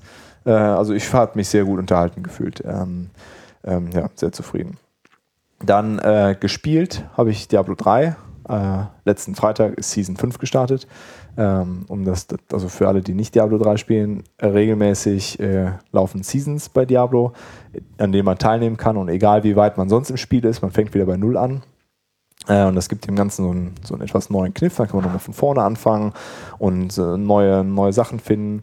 Ähm, ja, obwohl das eigentlich ein relativ stupides Spiel ist, ne, man tötet halt Monster und findet Sachen und das halt die ganze Zeit, äh, ohne dabei jetzt irgendwelche großen Taktiken zu entwickeln, wie bei Strategiespielen oder sonst irgendwas. Und ähm, ja, da habe ich äh, nach wie vor sehr viel Freude an dem Spiel und äh, warum ich es jetzt ausgesucht habe, finde ich, äh, ist es, also ich finde es extrem beeindruckend, wie Blizzard es schafft, obwohl das Spiel jetzt äh, schon drei oder ja, äh, knapp vier Jahre bald alt ist, immer noch irgendwie ja, die Leute bei, bei Laune zu halten und mit jedem ähm, Minor-Patch irgendwie es, es schaffen, irgendwie neuen Content zu liefern, neue Features, das Gameplay nochmal komplett wieder zu ändern für die, die Klasse, die man spielt. Ähm, ja, finde ich, also deswegen habe ich es jetzt ausgesucht, weil ich es einfach sehr beeindruckend finde, dass sie das äh, mit einer Konstanz ähm, erreichen, äh, die wirklich beeindruckend ist, ohne dass man immer wieder Geld einwerfen muss. Also wenn man sich so andere Spiele anguckt, also wo, wo, ich woanders auch schon so viel Geld für DLC, also Downloadable Content äh, ausgegeben habe. Bei Diablo kriegst du halt einfach regelmäßig irgendwie neuen Content und bist wieder irgendwie ähm, mit Spaß dabei. Hm. Ja, und als letztes äh, habe ich mich bei Netflix in der Anime-Section äh, mal umgeguckt und äh, Bloodlad äh, auf Empfehlung von, von Marc ähm, mir angeguckt. Und wer so auf sehr skurriles, also wer überhaupt auf Anime steht und dann auf sehr skurrile äh, Animes, ähm, für den, ähm, ja, der sollte da auch mal reingucken. Da geht es darum, die Dämonenwelt. Und die ist eingeteilt in Territorien. Und ein Territorium wird von einem jungen Vampir kontrolliert. Und der ist der totale Japan-Freak. Der sammelt irgendwie, lässt sich aus der Menschenwelt äh, Animes, Mangas, äh, Spielekonsolen noch und nöcher kommen. Und zieht sich das halt alles rein. Und an einem Tag äh, taucht halt ein, wie sollte es anders sein, äh, japanisches Schulmädchen in seinem Revier auf und wird irgendwie prompt zum Geist und er muss versuchen, die irgendwie wiederzubeleben. Und es ist, äh, ja, so wie man sich einen Anime vorstellt, äh, sehr makaber zwischendurch, äh, nimmt sich selber so ein bisschen auf die Schippe, also diese, diese üblichen Sachen, die da, also ne, sind natürlich auch alles sehr unproportional gestaltete Menschen, äh, vor allen Dingen die Frauen. Aber nimmt sich dabei trotzdem so, konstant so ein bisschen auf die Schippe und so Sachen, die, die sonst halt immer vorkommen, äh, ja, be, äh, ist so, so ein bisschen äh, selbstkritisch, würde ich es jetzt nicht nennen, aber ja, nimmt sich halt nicht selber so ernst. Ja, das sind so meine Sachen. Wie strahlt Netflix das aus? Das Japanisch mit englischen ja, Untertiteln? Ja, die Sachen bei Japanisch, äh, bei Netflix sind alle auf Japanisch mit äh, Untertiteln. Japanisch okay. oder also der ist jetzt mit deutschen Untertiteln, aber ja. Hauptsache japanischer Ton, weil ja, genau, äh, Hauptsache das ist immer irgendwie eine Katastrophe. Ja. Auch wenn ich kein Japanisch kann, ist es trotzdem eine Katastrophe. Also bei anderen mhm. Sachen, um das vielleicht Allein noch kurz. Der Klang und so. Ja, der Klang, ist, das geht sonst irgendwie gar nicht. Das ist ganz, mhm. ganz komisch. Ja. Ja, das sind meine äh, Sachen. Okay. Ähm, ich habe so ein bisschen die Hörbücher wieder für mich entdeckt. Ähm, bei Spotify gibt es lustigerweise nicht nur Musik, sondern auch Hörspiele und mhm, Hörbücher. Das wissen ganz, ganz viele, viele nicht. Das wissen ganz viele nicht, richtig. Ich wusste es auch nicht, jetzt weiß ich das. Und ähm, ich habe in letzter Zeit ähm, sehr viele Bücher von Sebastian Fitzek gehört. Der schreibt ja Thriller, Krimis so die Ecke. Ist sehr, sehr spannend, ist ähm, hauptsächlich leicht konsumierbar, würde ich sagen. Also das kann man sehr, sehr gut weghören und sich sehr, sehr gut reinversetzen. Ähm, gehört habe ich Passagier 23, Noah, ähm, das Joshua-Profil und momentan höre ich Der Seelenbrecher, ist auch sehr spannend. War das Kind auch von ihm? Oder war das genau, das Kind war auch von ihm, das fand ich auch ziemlich verstörend. Ähm, ja, das äh, mache ich im Moment. Das geht auch ganz gut beim Sport und so. Und ähm, kann ich eigentlich nur empfehlen. Mehr will ich jetzt eigentlich auch nicht verraten, weil sonst habt ihr nichts rauszufinden. okay, dann mache ich weiter. Ähm, ich äh, wollte euch nicht langweilen mit Papern, die ich gelesen habe für die Thesis, deswegen habe ich auch noch einen Link. Und zwar habe ich das Open Science Radio entdeckt. Das ist äh, ein Podcast von zwei Leuten, nämlich dem äh, Matthias Fromm und dem Konrad Förster, die in mehr oder weniger regelmäßigen Abständen über eben genau das Thema, was ich in der letzten Folge auch schon angesprochen habe, Open Science, ähm, in seiner Vielfalt äh, podcasten mit ganz interessanten Themen und auch guten Tipps, was andere Forscher machen und was es für Plattformen gibt. Es gibt da eine sehr tolle Folge zur Reproduzierbarkeit, die ist schon ein bisschen älter, ich glaube Anfang letzten Jahres, ähm, mit sehr interessanten Gedanken, die sie da äußern und ja, ähm, fand ich sehr hörens hörenswert, wenn man sich halt für dieses ganze Thema ähm, interessiert. Genau. Lukas. Ja, ich habe äh, nichts gelesen, äh, nichts gezockt, äh, aber ich habe äh, Nur geschlafen. äh, TV-Serien gesehen. Ähm, irgendwie dieses Netflix ist ja schon ganz cool, so. Äh, das setzt man sich vor und dann kann man irgendwie ganz viele Dinge abspielen. Das ist total praktisch. Und zack Und- ist der nächste Tag. Und dann ist, der, und dann ist der Tag vorbei und dann kommt der nächste Tag. Also es ist echt, echt beeindruckend. Ähm, und Netflix hat ja irgendwie angefangen, äh, sehr viele Sachen selber zu produzieren und äh, die Sachen sind durchweg von extrem hoher Qualität. Also ich habe da noch eigentlich, glaube ich, noch nichts Enttäuschendes gesehen, was sie selber ge gebaut haben. Äh, also letztes Jahr äh, habe ich äh, sehr genossen äh, Sense8. Das war wirklich richtig, richtig gut. ja, das war großartig. Äh, also einfach überraschend gut auch. Ne? Also da hätte ich nicht erwartet, wie gut das ist. Ja, und äh, irgendwie haben sie jetzt ein paar Comicrechte sich gekauft, glaube ich. Ähm, unter anderem die Comicrechte an Jessica Jones. Ähm, das ist wirklich eine super Serie, kann ich äh, jedem empfehlen. Aber äh, Vorwarnung ist äh, wirklich ein dunkles Thema. So. Also es ist jetzt nicht so ein, äh, so ein Comic, ähm, wo man irgendwie Puff, und Leute verprügeln sich so, äh, sondern ja, es gibt sehr viele Themen, unter anderem auch so ein Unterton von Vergewaltigung und Missbrauch und ähm, ja, die Haupt, der, die Hauptcharakterin äh, Charakterin ist halt ähm, irgendwie auch Alkoholikerin und ja, also ist jetzt nicht so eine Serie, die man guckt, damit man danach gut drauf ist, ähm, aber ist wirklich, wirklich großartig, richtig gut gemacht. Äh, und außerdem haben sie auch noch äh, eine zweite Serie, Gotham, ähm, die ist auch auf, ja, basiert halt auf verschiedenen Comics, glaube ich. Ähm, die ist so die äh, Origin Story von ganz vielen Charakteren aus dem Batman-Universum. Ähm, und ich will jetzt auch gar nicht verraten, von wem, weil das ist ja auch Teil der Überraschung, weil man erst später merkt, welcher Charakter das ist. Ähm, zumindest wenn man nicht so super tief drin ist, wie ich das. Also ich bin persönlich auch nicht so super tief drin. Für mich war dann, oh, stimmt, das müsste der Charakter sein. Das ist ja cool. Äh, und also es ist halt zu dem, so der, also Batman ist irgendwie acht Jahre alt in dem Film. Ne? Und der ist auch nicht der Hauptcharakter, also definitiv nicht. Der kommt immer mal wieder drin vor und was der so macht. Äh, aber der Hauptcharakter ist eigentlich äh, Gordon, der dann halt in den Filmen nachher Commissioner Gordon ist, also dieser Polizei-Hauptmann. Wie heißt das auf Deutsch, Commissioner? Keine Ahnung, Polizeichef. Ähm, und äh, aber der ist das halt, da, da ist er halt noch kein Chef, da ist er einfach nur so ein Straßenpolizist quasi und äh, wie der sich entwickelt, aber auch wie viele von den Bösewichten sich entwickeln. Und äh, ich kann es wirklich empfehlen, total super Bilder.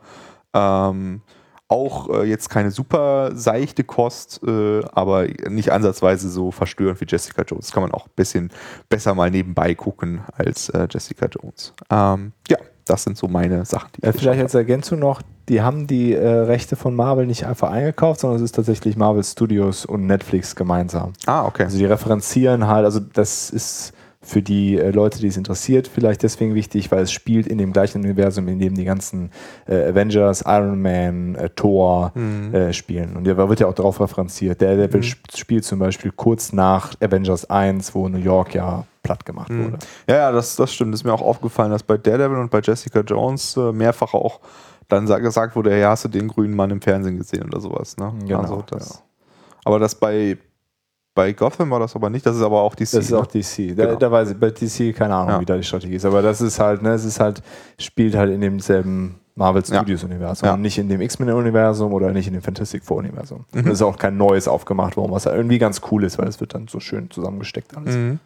Ja, genau. Und äh, äh, wer, also äh, Jessica Jones und Daredevil spielen scheinbar auch zu einer ähnlichen Zeit. Also es gibt da zumindest Überschneidungen Mhm. zwischen diesen beiden Serien, die auch interessant sind.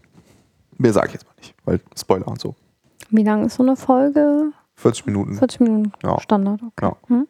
Ich glaube, das ist ja auch das Standardserienformat mittlerweile, glaube ich. Ne? So ja, es 40 kommt entweder Stunde. 20, 25 oder halt direkt so 40, 50. So, Ja, genau. So Ja, das stimmt. Das fand ich interessant bei Sense8, wo du das eben genannt hattest. Die waren völlig unterschiedlich, ne, die Folgen.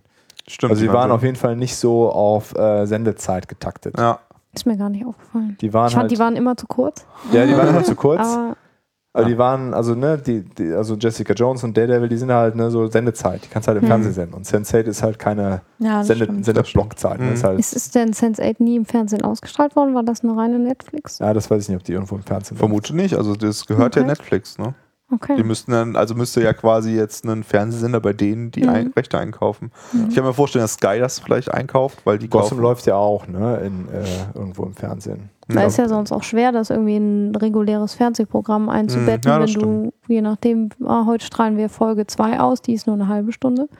Muss Mhm. ja, ja, Mhm. ja Ja, das fand ich auf jeden Fall interessant, ne, dass man dahin geht, wenn man sowieso dieses Streaming-Zeug hat, äh, wo das eigentlich nicht mehr von Relevanz ist, dass es in ein Programm passt, ja. dass man auch äh, nicht gezwungen ist, immer auf 40 Minuten zu produzieren. Ja. ja, Ja, man, und, und man merkt auf jeden Fall auch, den, dass äh, die Serie darauf aus ist, dass du vielleicht zwei oder drei hintereinander schaust, im Gegensatz zu diesem Warten von einer Woche.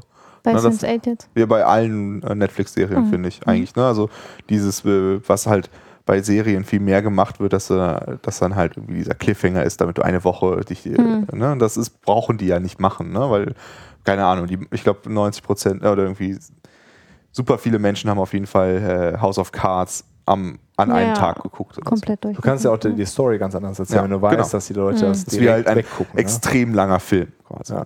Ja. Ja, da kommen wir jetzt zu unserem Abschluss. Äh, da möchten wir noch ein paar Ankündigungen machen. Genau, das erste, ob- obwohl wir könnten das versuchen chronologisch zu ordnen, oder? Also das ähm, versuchen wir mal. Das erste, was jetzt anstehen würde als nächstes, was uns so bewusst ist an Veranstaltungen, wäre die FOSDEM, traditionell in Brüssel, und zwar am 30. und 31. Januar 2016, also in, in übernächstes Wochenende.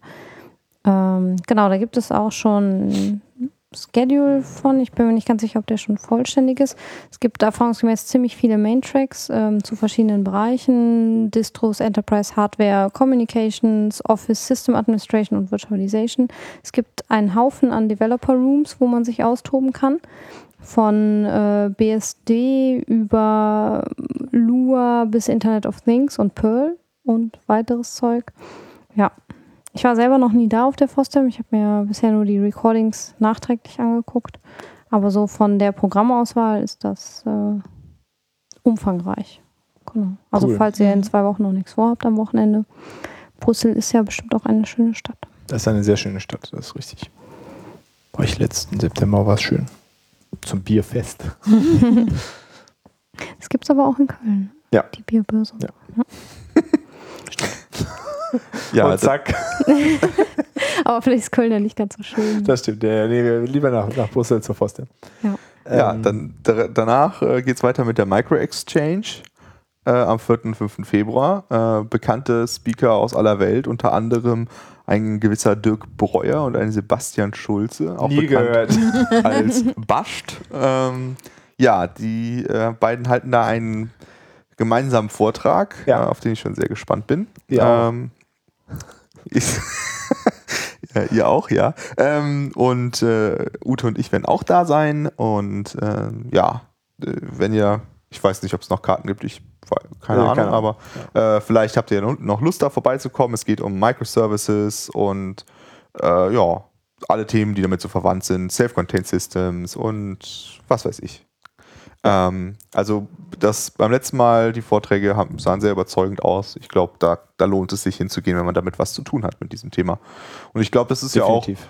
äh, Ops und Dev und eigentlich alles. Ne? Ja, also ich war letztes. Mal, das war letztes Jahr das erste Mal und ich war äh, sehr positiv angetan von der Qualität der Vorträge und dem wenigen irgendwie so, so Hype. äh, Buzzword, Hypey äh, Kram. Also waren einfach solide Vorträge, viele Erfahrungsberichte auch dabei und nicht so, ja, machen wir jetzt nur noch Microservices, das ist die Zukunft, sondern auch viel so reflektieren, wo, wo gehen wir da hin und Battle Stories. Das, also ich fand es sehr gut.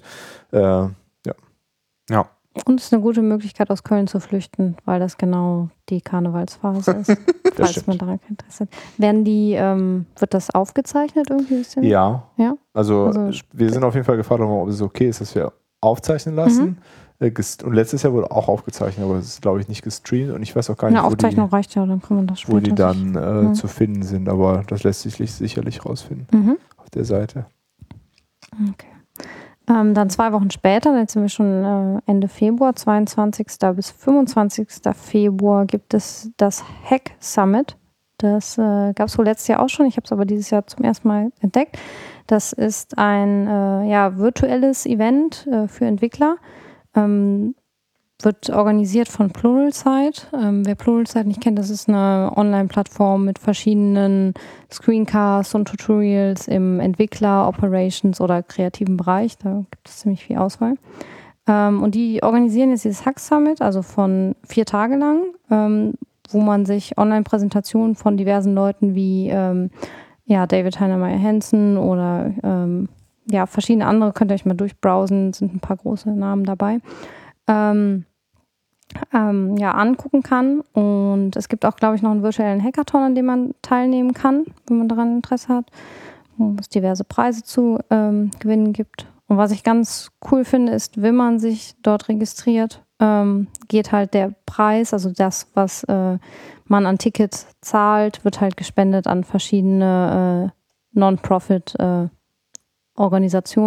zum Beispiel halt an die, die Organisation Coda Dojo oder ja, verschiedene andere. Und Code.org, glaube ich, war ja auch dabei. Ne? Genau, Mhm. Code.org ist auch dabei. Genau, Rails Girls Summer of Code ist dabei. Ja. Ähm, ich kann noch nicht sagen, ob das gut wird, weil ich es vom letzten Jahr noch nicht kenne, aber ich habe mich auf jeden Fall mal registriert und mal gucken. Das ist durch die Zeitverschiebung auch, glaube ich, ganz gut. Die fangen zwar, ähm, also es findet äh, Amerika statt, EST ist welche Zeitzone? Äh, ich komme da immer durcheinander. Eastern Time? wahrscheinlich. Eastern Standard Time, glaube ich. Okay. Ähm, und wenn man das auf uns umrechnet, ist es so, dass es, glaube ich, gegen 18, 18.30 bei uns abends Okay. beginnt und dann bis 3 Uhr in die Nacht gehen würde. Das heißt, man könnte halt gut nach Feierabend sich auch damit beschäftigen, Ja. weil es halt der, unter der normalen Woche Montag bis Donnerstag ist. Ja, ähm, Vier Tage. ich finde, es klingt auf jeden Fall interessant, vor allem von den Leuten, die vortragen werden. Ähm, mal gucken, ob sich das lohnt. Ich denke schon. Ja, und dann sag uns noch was zu Easter Hack. Genau, das danach, wenn wir jetzt nochmal einen Monat draufpacken, sind wir schon bei Ostern und zwar beim 25. bis zum 28. März. Ähm, da gibt es das Easter Hack 2016. Das findet diesmal in Salzburg statt. Bestimmt auch einen Besuch wert, die Stadt. Kann man vielleicht auch ganz gut mit äh, Feiertagen etc. verbinden. Genau, ist organisiert vom Chaos Computer Club. Ähm, Gibt es jetzt schon seit, ich glaube, 2001. In, das wandert halt immer rum. Man kann sich bewerben als Stadt dafür und diesmal ist es halt Salzburg geworden. Ja, ähm, wahrscheinlich auch diverse Vorträge und Workshops, wie man das von äh, CCC-Veranstaltungen kennt. Soweit ich das sehe, gibt es noch kein äh, Schedule, also noch keinen Fahrplan dafür. Ähm, kommt aber dann wahrscheinlich demnächst. Klingt gut. Ja, also gibt einiges die nächsten drei Monate, was man. Langweilig wird es nicht. Definitiv nicht. Super. Alles klar. Ja, dann würde ich sagen, äh, machen wir für heute Ende. Ähm, weiter geht's in zwei Wochen. Ganz genau. Ja, ihr habt so ist richtig das. gehört. So ist das. Und ja, äh, wir wünschen euch allen noch einen schönen Morgen, Nachmittag oder Abend oder Nacht. Was immer ihr gerade so getan habt. Genau. Und Und, wir gehen jetzt erstmal essen. und wir gehen jetzt erstmal essen. Der, der Magen liegt auf dem Boden. Alles klar. Vielen Dank fürs Zuhören und bis zum nächsten Mal. Tschüss. Bis zum nächsten Mal. Tschüss. Tschüss.